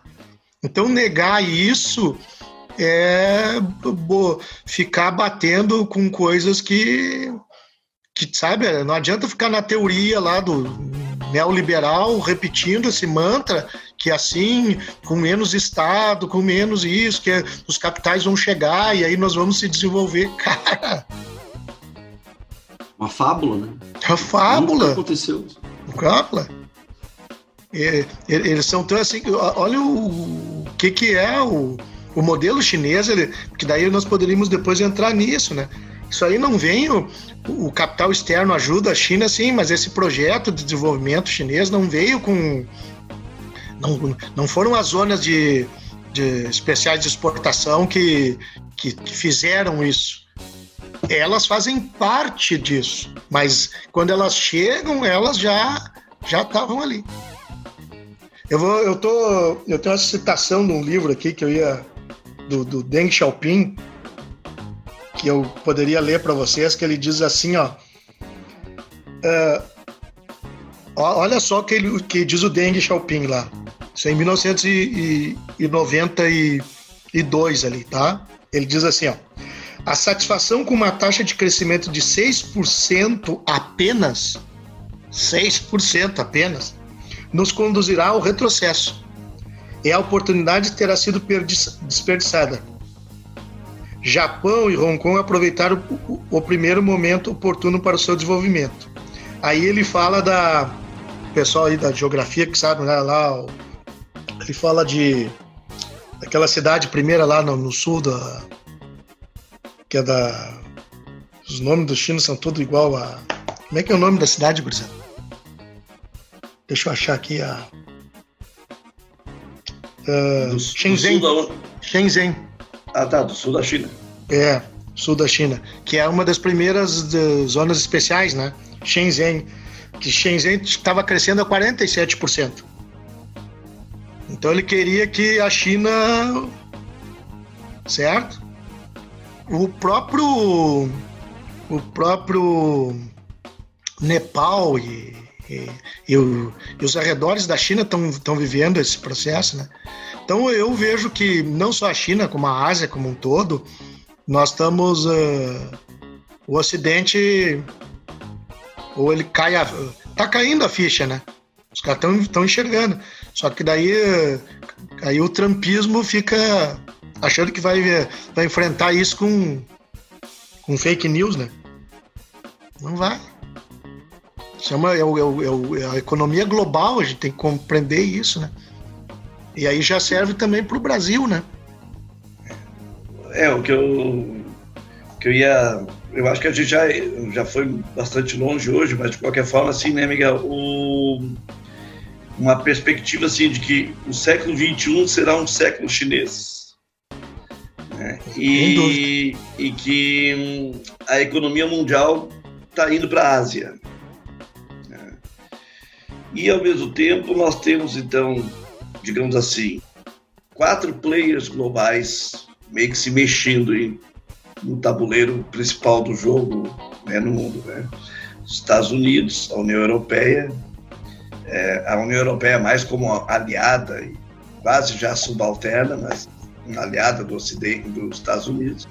A Rússia, que resolveu se mexer também nos últimos tempos, nos últimos 20, 25, 25 anos também. E os chineses que chegaram aí para dar uma mexida nesse tabuleiro. Então, essa tendência de o um mundo indo para o leste, para a Ásia, é, realmente vai, vai, vai é, fazendo da China uma centralidade. Né? Quando a gente a gente está acostumado a olhar o nosso mapa mundi com uma visão ainda de a Europa no centro, né? Enquanto que o, o pessoal da Ásia olha o mapa mundi com a China no centro, né? Eu, ainda há um tempo atrás eles até olhavam para o Japão no centro, mas agora eles olham com a China no centro. E, e, eles não têm uma perspectiva, e tu tinha falado isso aí já lá atrás, né? mas eles não têm uma perspectiva de olhar do mundo, né? é como se a Europa fosse algo assim tão importante. Né? É, o olhar do mundo deles é outro, né? então a batida deles é outra, a perspectiva de, de, de, de, de, análise deles é outra. Mas, ao mesmo tempo, também vivemos num mundo globalizado um mundo que se enx... ficou enxuto. Nós temos uma compressão de tempo e de espaço que nos torna interdependentes. Né? E nós teremos que lidar com isso de uma forma muito, é, muito com muito cuidado para que as regras do jogo continuem valendo dentro desse mundo globalizado e que nós não tenhamos nenhum tipo de, de, de, de, de situação que nos leve a extremos. Né? Por vezes, já agora nesses últimos dois, três anos, já se falou, já se teve uma certa ideia de, de ah, mas a Terceira Guerra Mundial, ah, mas a Nova Guerra Fria, ah, mas o enfrentamento dos Estados Unidos com a Rússia, o enfrentamento dos Estados Unidos com a China. Né? Então nós, de vez em quando, passamos por esse tipo de, de, de, de aflições, assim, né? com essa ideia de uma Terceira Guerra Mundial. Mas não, né? nós, o mundo vai seguir, né? O mundo vai seguir. Tu tem esse tipo de noção também? Eu, eu não sei, assim, aquela velha questão, a gente não sabe o futuro, né? Mas o que eu vejo hoje da China, pelo que eu estou estudando e tal, que eu vejo que os chineses é isso, eles são, eles têm, sabem o que querem, eles têm projetos. Dentro da China tem discussões, tem alas do partido, né? Tem aqueles que é, apostam mais numa, vamos chamar assim, uma ala mais à esquerda, uma ala mais à direita, né? Agora nós estamos com, com uma ala chamada mais à esquerda, que, que tem, que, que já quer um, que quer já um processo já de, de maior distribuição né, junto do de, nesse processo, né? Ou seja, de entregar já mais qualidade de vida para os chineses, inclusive daí vem a questão dos salários, dos benefícios, enfim, chegando no, no chinês. Mas o que eu, eu, o que eu vejo da China é isso, né? Pelo menos no projeto que eles anunciam, eles não vão fazer nada com ninguém até 2050 e acho que nem pretendem fazer. A, a, a guerra deles é econômica, mas não é uma guerra econômica no sentido de é, de guerra, né? É, é a guerra pelo desenvolvimento econômico. O Brasil, eu aí vamos puxar para nós. O que eu vejo é que o Brasil, ao contrário do que que a gente a gente caiu numa uma coisa horrorosa, nós entramos nesse discurso de Guerra Fria, de nova Guerra Fria que que é, que é inventado, né? onde a gente vai. Não tem que escolher entre o, o 5G, entre a empresa americana e a empresa chinesa. Tu tem que escolher, porque um é americano e outro é chinês, tu tem que escolher qual é a melhor para o Brasil. Pode ser americana e pode ser chinesa. O melhor mesmo seria tu ter uma brasileira. Né? Que, é, que eu acho que foi bem encaminhado, que foi a história dos caças brasileiros ali, né? Ah, vai comprar caça, vai comprar caça, uh, isso, aquilo. Não, vão comprar o caça que vai transferir tecnologia, que foi o caso ali, né?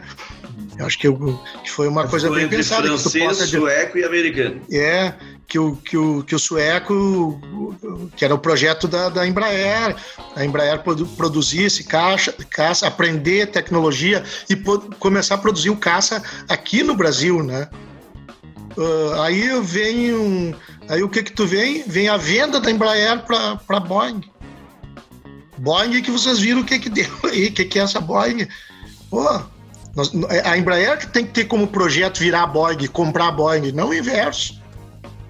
Isso, isso, é, isso é ser nacionalista no bom sentido, é, é, sabe? Querer ser grande no sentido de pensar daqui a 30 anos como é, como é que vai estar a Embraer, né? E, e de certa forma, isso aqui, pegando um pouco de história do Brasil, é, infelizmente, assim, ó, tu pega o governo é, dos militares, pega o governo Geisel, ele é um, é um, é um paradigma para isso, né? Nós temos o programa nuclear, ele rompe com o programa nuclear norte-americano e fecha com o programa nuclear alemão. Por quê? Porque o programa nuclear alemão era vantajoso para o Brasil, inclusive nessa questão tecnológica. E daí faz com que o, o, nós tenhamos um programa nuclear que, que inclusive poderia, se quisesse, né, uh, avançar graças ao gás ou lá atrás, né? Hoje também o nosso programa nuclear está tá, tá sucateado, né? Então, o que eu vejo é isso, que os chineses, eles fazem o papel deles, eles estão crescendo dentro do, do capitalismo de Estado, do, do, do socialismo de mercado, do socialismo à, à moda chinesa. Para eles não importa isso. Para eles, o que importa é, é, atingir em 2049 o bem-estar do, do, do povo chinês nos, nos moldes, nos padrões europeus. Né? Agora, para eles são as instituições deles são daí que entram as coisas que a gente às vezes eh, fica achando que é ou tem gente que acha que a China é um capitalismo desenfreado lá, que as empresas multinacionais foram para lá e não é tudo isso é, é organizado, né? Claro que, o, que as multinacionais gostariam de ir para lá, ganhar o que estão ganhando de dinheiro e com total liberdade. Mas não é assim que funciona. Ganham dinheiro, tem, mas dentro das regras, dentro do projeto chinês. Nós nos preocupamos com a China, né?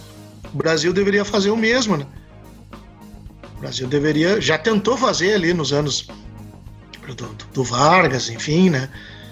E, e, não à toa que nesses anos a economia cresceu, teve um, a indústria cresceu, né? Mas infelizmente eu aí é uma opinião minha, que eu, um sentimento meu é que eu acho que nós estamos perdendo. Não nos restará nos próximos 50 anos a a não ser vendedor de produtos primários e, e serviço de turismo para para classe média alta chinesa daqui a pouco começar a chegar aqui e a gente ainda ficar agradecido que, os, que Copacabana está cheia de chinês para sustentar nossos empregos de, de garçom, de... É triste isso, né? Eu vejo com um país, e olha, olha o potencial que nós temos perto da China, né? De recursos, né? Eles têm que vir buscar eh, minério de ferro aqui para levar para a siderúrgica lá. Nós não conseguimos nem vender o, o, o, o aço para eles, né? Vendemos minério em, em natura, né? E, é e, o minério é teu, é isso, né? Se o minério fosse dos chineses, vocês acham que eles iam entregar assim? Isso eles entregaram no século XIX, quando eles caíram de joelho, né? Por isso que, por isso que o, o, os chineses são, são fortes, porque, por isso que o Partido Comunista tem a força que tem, porque ele se confunde com os próprios interesses da China. E aí, respondendo um pouco lá de 89, o Ocidente vai tentar, volta e ele, essa é a guerra de cultural. A primeira, primeira revolução, a primeira primavera foi essa, né? Só que ali, naquele momento diferente dos russos, o, os chineses uh, viram que, olha, não vou brincar de. Não vamos dar espaço para os caras aqui. A gente sabe sabe onde é que isso pode dar, né? E aí eles deram uma recuada. Deram agora agora daí depois recuaram ali, depois o Deng volta e dá uma um avanço e agora o Xin dá uma recuada também. Mas vejam bem que eles eles eles uh, entra um, um, vamos chamar assim, né, Pautino? Entra um partido na China mais à esquerda, Daqui a pouco esse partido perde espaço, vem um partido da China mais à direita, mas todos no mesmo. China. Mesmo China. Pensando na China. Pensando na China, desenvolvimento chinês. Ele, eles, eles, eles sabem tudo que está que, que tá acontecendo e eles, e eles sabem as dificuldades que eles têm, as tarefas que eles têm, porque não é mamão com açúcar, né? Uma vez eu acho que era o pastor mesmo que dizia, né? Tu imagina, todo dia tu tem que alimentar todo dia 1 bilhão e 300 mil pessoas. Tem que tomar café da manhã, almoçar e jantar, no mínimo. É, é fácil? E, se mover, é, né? e, se mover dentro da cidade, se mover entre E se mover cidade. dentro da cidade, isso, isso é que está acontecendo, né? Eles estão, eles, daí teria, daí seria aprofundar mais isso, né? Como é que isso tudo se desenvolveu, né? Num primeiro momento ali, 78, o campo sendo o, o polo de desenvolvimento, depois as cidades como polo de desenvolvimento, né? E, mas a relação campo-cidade, como é que eles como é que eles articulam ali, né? Como é que funciona isso? E, e toda, e, inclusive geograficamente é muito legal o que eles estão fazendo. Aí vocês podem me ajudar, né? Essa ideia de que de que esses trem-balas não são trem-balas só, só porque é bonito, né? É para integrar o território todo, né? Tu vai Sim. morar na China, no sul, no, tu vai estar. Tá... É isso, né? É, é, uma das coisas que a nós, gente. Nós não conseguimos trem bala nem para ir para praia, né? Como queria é, o cara aquele. Sim. Mas uh, agora há pouco estava falando a questão do, da alimentação, é uma coisa que eu realmente sempre falo em aula, assim, né? Vocês imaginem, assim, eu gosto muito de coração de galinha. Agora até nem posso comer mais, né? Mas gostava muito de coração de galinha. E aí eu sempre brinco com os alunos assim, pô, eu chego numa churrascaria e peço para o cara largar um espeto inteiro de coração de galinha para mim tem ali, sei lá, no espeto. Aí eu pergunto para os alunos, quantos, tem, quantos corações tem num espetinho dentro? Só um espetinho. Tem, ah, 10, 15, 20, sei lá. Tá bom. 20 galinhas morreram. Só para o meu prazer, porque eu não preciso de 20 corações de galinha. Ou 30, sei lá. Agora vocês imaginem se no almoço de hoje cada chinês resolver comer um coração de galinha. Como se fosse possível alguém comer um coraçãozinho só de galinha nós precisaríamos ter 1 bilhão e 400 milhões de galinhas morrendo nesse dia. Cara, é muita coisa. Muita coisa. Então aí tu pensa no, no, no, resto, todo o resto que movimenta uma economia e, a necess... e as condições para que as pessoas possam ter uma qualidade de vida. E se os chineses ainda querem fazer isso, de maneira a deixar os chineses nas condições que hoje os europeus vivem, então vocês imaginem que engenharia será necessária e tem sido necessária para fazer e manter uma linha de um projeto nesses termos. Cara, o mundo. E, e, se e segurar embora. isso politicamente, né? Porque e todas vai... as transformações trazem contradições. Sempre que tu mexe com algo, é a questão da dialética, né? Alguém vai reagir, né? E como é que tu trabalha com isso? isso daí vem a, vem aquele cara do ah, porque isso é. Ah, cara, tu não. É, é, por exemplo, sobre a China, né? Os caras falam que os chineses comem cachorro, né? Ah. Aí quando tu quer que ele não coma cachorro, mas tu quer que o monge continue existindo com o latifo, com o servo dele. É, sabe como, é, olha como é que é, né? Cachorro ele não pode comer, mas monge com coisa, aí tu tá desrespeitando a, a cultura do cara. Né? Então, não é, não é, não é fácil. E o grande lance é isso, é que eles estão conseguindo, né? E por isso que eu digo, não dá mais para negar a China e os empresários estão começando a ver que quem quer, quem não quiser ser engolido e virar assim uma economia totalmente subsidiária do, do, do centro, que vai ser a, a Ásia, o, e dentro dessa Ásia a China, uh, tem que se mexer e agora, já está até tarde, já está atrasado, né? Se continuar nesse, papinho de. que, sabe? Horror, né? Por exemplo, os caras não, não trabalham isso, né? Um dos grandes trunfos chineses, qual é? O seu mercado interno, né? O Brasil, o mercado interno é problema, né? Tem que tirar, tem que apertar mais, né? Porque. Sim. Os caras não. tem, tem uma. É, é, pá, aí daria um outro problema só para a gente ficar falando de da economia chinesa, algumas coisas, né? Como é que é os bancos, as, as empresas, que lá tem de tudo, né? É, tu tem empresa privada total, tem, tem empresa estatal total, tem empresa mista, tem, tem sociedade entre capital um, privado nacional com, com estrangeiro, tu tem sociedade do Estado chinês com estrangeiro, tu tem. São empresas que, que. Outra coisa que a gente às vezes não entende são empresas municipais, às vezes, né? É uma estatal municipal, né? como se fosse lá o, sei lá, Neug Bauer aqui, isso é, é como se tu pensasse no Demai. Chocolate né? Porto Alegrenses, né? Como se tu pensasse no Demai, né? O Demai vai é, isso, mas um investimento lá sentido, em São Paulo. Entendeu? Só que seria, por exemplo, uma fábrica de chocolate do município de Porto Alegre, entende? Que faz uma associação com, uma, com a Nestlé. Sim. E aí, e, e eles dizem claramente isso, né? Nós temos que aprender com os caras o que eles que eles têm e nós não temos, né? Eles são humildes nesse sentido, eles não são.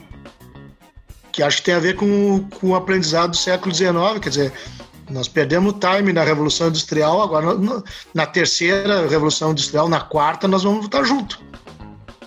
E estão provando, né, pessoal? Estão provando. E o, e o bom que eu vejo é que eles não são belicistas, né? A guerra deles é econômica, eles não são belicistas nem nenhum chinês. Os, chineses não estão vindo para cá querendo obrigar alguém a comer cachorro. Para eles exportarem cachorro, não. São questões deles, né? Então tá, acho que a gente vai, vamos nos encaminhando aí para o nosso último bloco, né? Mas antes da gente chegar no nosso último bloco, eh, eu quero mandar um abraço apertado. Agora nós invertemos a ordem, a gente começava com abraço apertado, agora estamos terminando com abraço apertado. Um abraço apertado vai para Vitória, do que estuda lá na Zona Sul, né?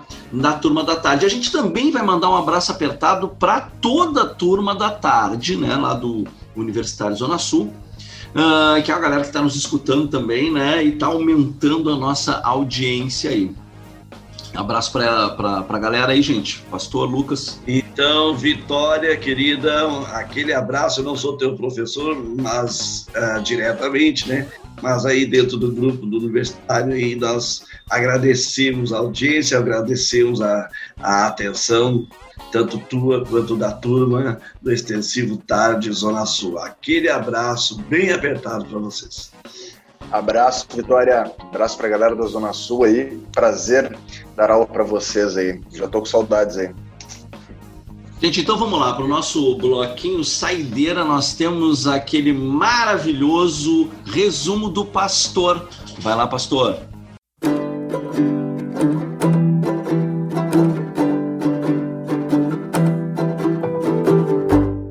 Resumo do pastor.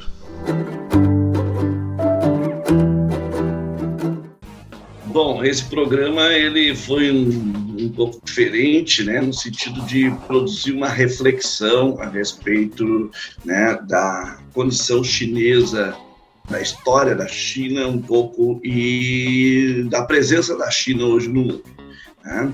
Uh, numa primeira parte, né, no primeiro momento, então, uh, o professor Miguel começou a trabalhar com a ideia de que, é, sem entender hoje a China, não se tem como entender o mundo. Então, a necessidade que a gente tem de estudar um pouco mais, de buscar né, uma melhor compreensão do que é a China. E claro que a China ela tem toda uma complexidade, né? um país com uma dimensão continental tal qual a nossa, né?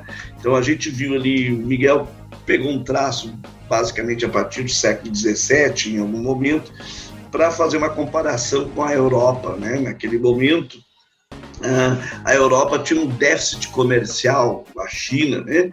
Então, a China, é, que a gente sempre pensa ou pensava, ela sempre mais escondida, mais isolada do mundo, os chineses estavam ou estiveram em muitos momentos na frente do mundo. Né? Então, o século XVII foi um século que mostrou isso em termos de, né, de relações transacionais entre os europeus e os chineses. Né? Uh, o Miguel destacou que dentro da história chinesa, as revoltas camponesas elas fazem parte da cultura chinesa né? e que de tempos em tempos as dinastias e os, os, os, governos, quando não conseguem dar o suporte necessário para as populações, era comum que revoltas camponesas né, surgissem. E isso se torna interessante para a gente poder pensar que a Revolução Comunista do século passado, do século XX, tem uma base de campos, do campesinato muito forte, mas também porque no histórico, na cultura dos chineses, o campesinato já estava acostumado a fazer isso. Né? E destacou a, a, ideia de que o acúmulo de experiências institucionais ao longo da história né, fez a, o Estado chinês ter a condição, a organização e a administração que perdurou durante todo o ciclo milenar da história chinesa. Os chineses são milenares e eles já têm uma estrutura institucional também milenar. Né?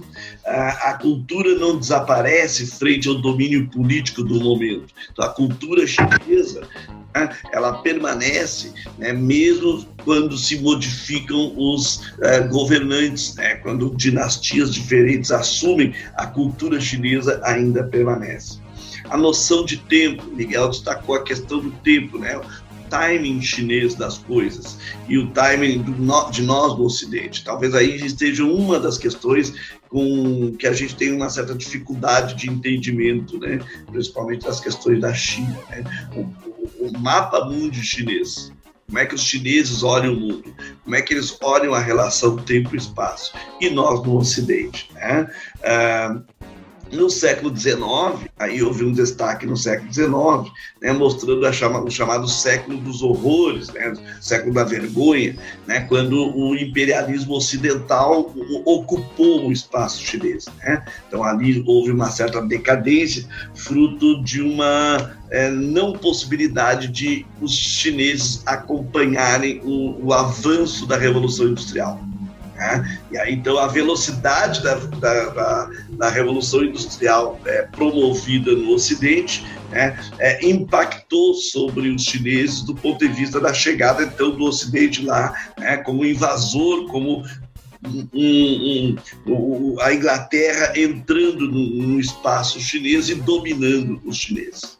Né? Aí então veio uma reação já né, na entrada do século XX, né, quando é, a forma de governo republicano, né, com um forte viés nacionalista ou nacional, defendendo a China e defendendo a ideia de que a China precisa se resgatar, precisa né, assumir o, o, o comando de si próprio. Né? E aí então começa ali uma série de combate ou de resistência ao imperialismo. Né? Ainda assim, no século XX, né, teve a Primeira Guerra, a Segunda Guerra Mundial, né? mas nasce ali em 1921 o Partido Comunista Chinês, né? inspirado um tanto na Revolução Russa, né? e ali nós percebemos então uma nova perspectiva né, dos, né, dos chineses através dos comunistas que se voltam para o campesinato e com isso a revolução comunista ela tem esse peso também do, é, do, do da, da, força da cultura já que os camponeses tinham dentro dessas desses esquemas de revolta. Uma outra coisa que ele destacou foi o fato de que é, quando os republicanos é, começaram uma resistência do ponto de vista do nacionalismo, né, os comunistas entendem que essa resistência foi incompleta né? porque ao, ao tentarem expulsar né, os, os imperialistas, é, o, o, trabalho não foi feito de forma plena e isso abriu um espaço para os comunistas poderem fazer o restante do trabalho. Os próprios comunistas, né, quando é, é, trabalharam em, em, no sentido de, de, resistir ao imperialismo japonês, isso acabou dando uma moral para os próprios comunistas na sociedade chinesa como um todo. Tá? E a revolução iniciou um processo de desenvolvimento para o país todo. Tá? Mas isso, eles sabem, leva tempo. E, ao mesmo tempo, esse processo de revolução costuma respeitar as culturas locais e as perspectivas existentes nos diferentes campos da China. Né? A reforma agrária foi algo crucial, né? é, mesmo que setores né, chineses é, esta, estabeleçam a, resistência, ou mesmo que gente de fora da China comece a ver isso com ah, ah, uma perspectiva perigosa. Né? O comunismo não se preocupa com o aspecto religioso em si, ele, o comunismo chinês, ele busca respeitar as diferentes culturas. Então, quando o Estado que hoje é comunista, faz uma certa resistência a algum tipo de movimento, não é porque esse movimento tem algum cunho religioso X, Y, Z, é porque aquele movimento está representando uma ameaça ou uma, um rompimento de uma ordem já programada, já estabelecida, onde o Partido Comunista que atua né, na direção do Estado. Tá? A China pensa nas suas necessidades nos seus interesses. Para lembrar do Brizola, né? Os interesses. Né? A China pensa nos seus interesses. Então, se hoje a China se expande para o mundo, se a China vem buscar ferro no Brasil, ou se a China vai buscar soja no Brasil, ou ainda se a China vai fazer investimentos na África, esses investimentos não são porque os chineses querem ajudar necessariamente os outros demais povos. Os chineses estão têm uma dinâmica pensando no desenvolvimento chinês. E dentro do projeto deles é até pelo menos próximo ano 2049, 50, né, a China ter condições de ter erradicado a pobreza extrema, né? e, ao mesmo tempo, dar aos chineses um padrão de vida muito próximo ou igual ao que é o padrão é, europeu de vida hoje. Então, uma tarefa realmente bem, bem, bem é, desafiadora, mas ao mesmo tempo os chineses sabem o que querem. Né? Eles têm um projeto e estão trabalhando em cima desse projeto. E, logicamente, isso aí tudo coloca o mundo globalizado hoje né, dentro de uma né, perspectiva de, às vezes, algumas tensões é, acontecerem. Foi aí. Ó, oh, resumo, resumo fantástico como, como sempre, né? O que, que tu achou Obrigado. desse resumo, Miguel? Esse resuminho do pastor aí é Ah, beleza. Eu, fico, eu fiquei com a ideia, eu não sei como é que ele. O pastor é excelente aluno, né? Se, o, se, os alunos conseguissem pegar como ele pegou, tá sim, perfeito. Sim, né? sim. Conseguiu... Não, o poder de síntese dele é o. É, bah, Absurdo. Muito, muito bom. Esse resumo é maravilhoso. Bom, então mas, vamos mas lá. Mas o pastor, para... você estava anotando ali, né? Ou tava sim, na cabeça? Sim, não, tava anotando aqui, ó. Aqui, ó, amiga, tudo anotadinho. Ah, esse também não, aí não tem. Nem eu, eu botei, lembrava mais do que eu tinha falado. Eu botei 19 pontos. Quando, eu, quando chegou no, no 19 ponto, eu disse assim: não, tá, daqui em diante eu vou parar. Agora eu só vou ouvir o homem, né? Bom, então vamos para nossa para a finaleira do programa. O tempo passa rápido quando a gente se diverte, né? E Miguel, teu recado final para a galera e a tua despedida aí. Bom, primeiro uh, achei legal aí participar da, do, do, projeto de vocês. Eu acho que é bem por aí. Espero que o pessoal, principalmente vestibulandos, aí, aproveitem e, e continuem assistindo. E espero também que vocês né, continuem com os programas, ampliando, porque nós precisamos de vida inteligente na internet, né? Uhum. Eu acho que é isso que vocês estão tentando proporcionar, é, é, debates, conversas, reflexões sobre os assuntos diversos, né? Claro que eu sei que o foco é a contribuição direta para a preparação do Enem, para o vestibular, mas a gente não se prepara só para passar numa prova, a gente se prepara para a vida, né? Com, certamente que vocês serão médicos melhores, engenheiros melhores, uh, professores melhores, se, se tiverem essa, essa preparação, né, crítica como como vocês estão colocando. E, então é isso. Eu e, por outro lado, também espero ter contribuído um pouco aí com a com, com vocês, meio fora de forma, porque estou fora da sala de aula um tempo. E, e aí até vou fazer um comentário que eu, que eu tenho visto assim alguns podcasts e, e, e comentei com meu filho, né? Pô, como o professor ele é bom, como vocês são bons. Né? O resumo que o pastor fez agora é excelente. Isso é uma coisa de professor, sabe? Como vocês Sim. falam bem. E a gente às vezes não, não valoriza os colegas nesse sentido. A gente começa a escutar, eu vejo assim, caras que têm podcast com, sei lá, 10 mil, 20 mil, e que não, olha, não, nem se compara a, a, a, clareza como vocês colocam as coisas, como vocês falam, né? E, então acho que o, um dos caminhos é esse, é ocupar esse terreno da internet e cada vez mais uh, propagar o, o, programa e esse tipo de, de programas tem o como é que é o soltando verbo também, né? Soltando, soltando verbo. É. Vocês são o Bill Biogel Vestível. Biogel Vest. Biogel Vest. Biogel Vest. É. Isso. E eu acho que é isso. Então, gurizada, vamos apoiar e, e divulgar mais entre os colegas, entre entre parentes, porque isso aqui é, é para a vida, não é? É para o pai, para a mãe, para o sobrinho, para o cara que já está na faculdade. Né? Uhum. Tem, então... tem uma aluna nossa, Miguel, da Zona Sul, que ela bota para a família escutar o nosso podcast. É, legal, legal, acho que é isso aí. Então tá, valeu, gurizada. Tô, e fico à disposição aí para o assunto que eu tô me dedicando mais, que é, que é China. E isso também me estimula a... Ah, claro, claro.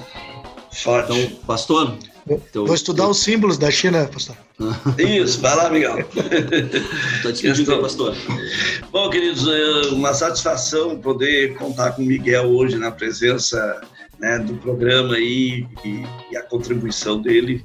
É, Miguel já sabe, a gente se conhece há um pouco mais de 30 anos já aí, e eu admiro muito a capacidade, o fôlego intelectual do Miguel. E, e, que bom a gente poder contar com essa capacidade dele aí no nosso programa. Muito obrigado, Miguel. E para vocês que vão nos escutar ou já estão né, em seguida começando a nos, nos ouvir nesse programa, que vocês também possam aproveitar bem né, uh, o nosso programa, que ele está sendo feito para vocês, né, para vocês aprimorarem conhecimentos, para vocês né, é, produzirem alguma reflexão, para vocês fazerem as críticas, e nós estamos aqui trabalhando em prol de vocês. Um grande abraço a todos, obrigado pelos colegas, nosso anfitrião, Paulinho Espíndola, Obrigado pela condução dos trabalhos, Lucas, e até o próximo encontro. Manda, Lucas. Agradecendo o Miguel né, pela, pela disponibilidade, pela, pela grande contribuição e para os alunos, né? Dito eu que foi um programa de grande enriquecimento cultural para todos aqui. E aí, né, galera, vamos seguir firme no programa aí para continuarmos então a dar dicas né, de questões de, de vestibular para vocês. Forte abraço e até o próximo programa. Bom, Miguel, brigadão pela, pela tua disponibilidade aí, valeu. Bom, programa uh, extremamente rico, né? É, é, Enem, é vestibular, é reflexão, é pensamento crítico. Então, tudo isso a gente viu nesse nosso programa de hoje. Brigadão, Miguel. Gente, escutem os nossos podcasts Biogel Vest. Valeu, beijo para todos. Tchau, tchau.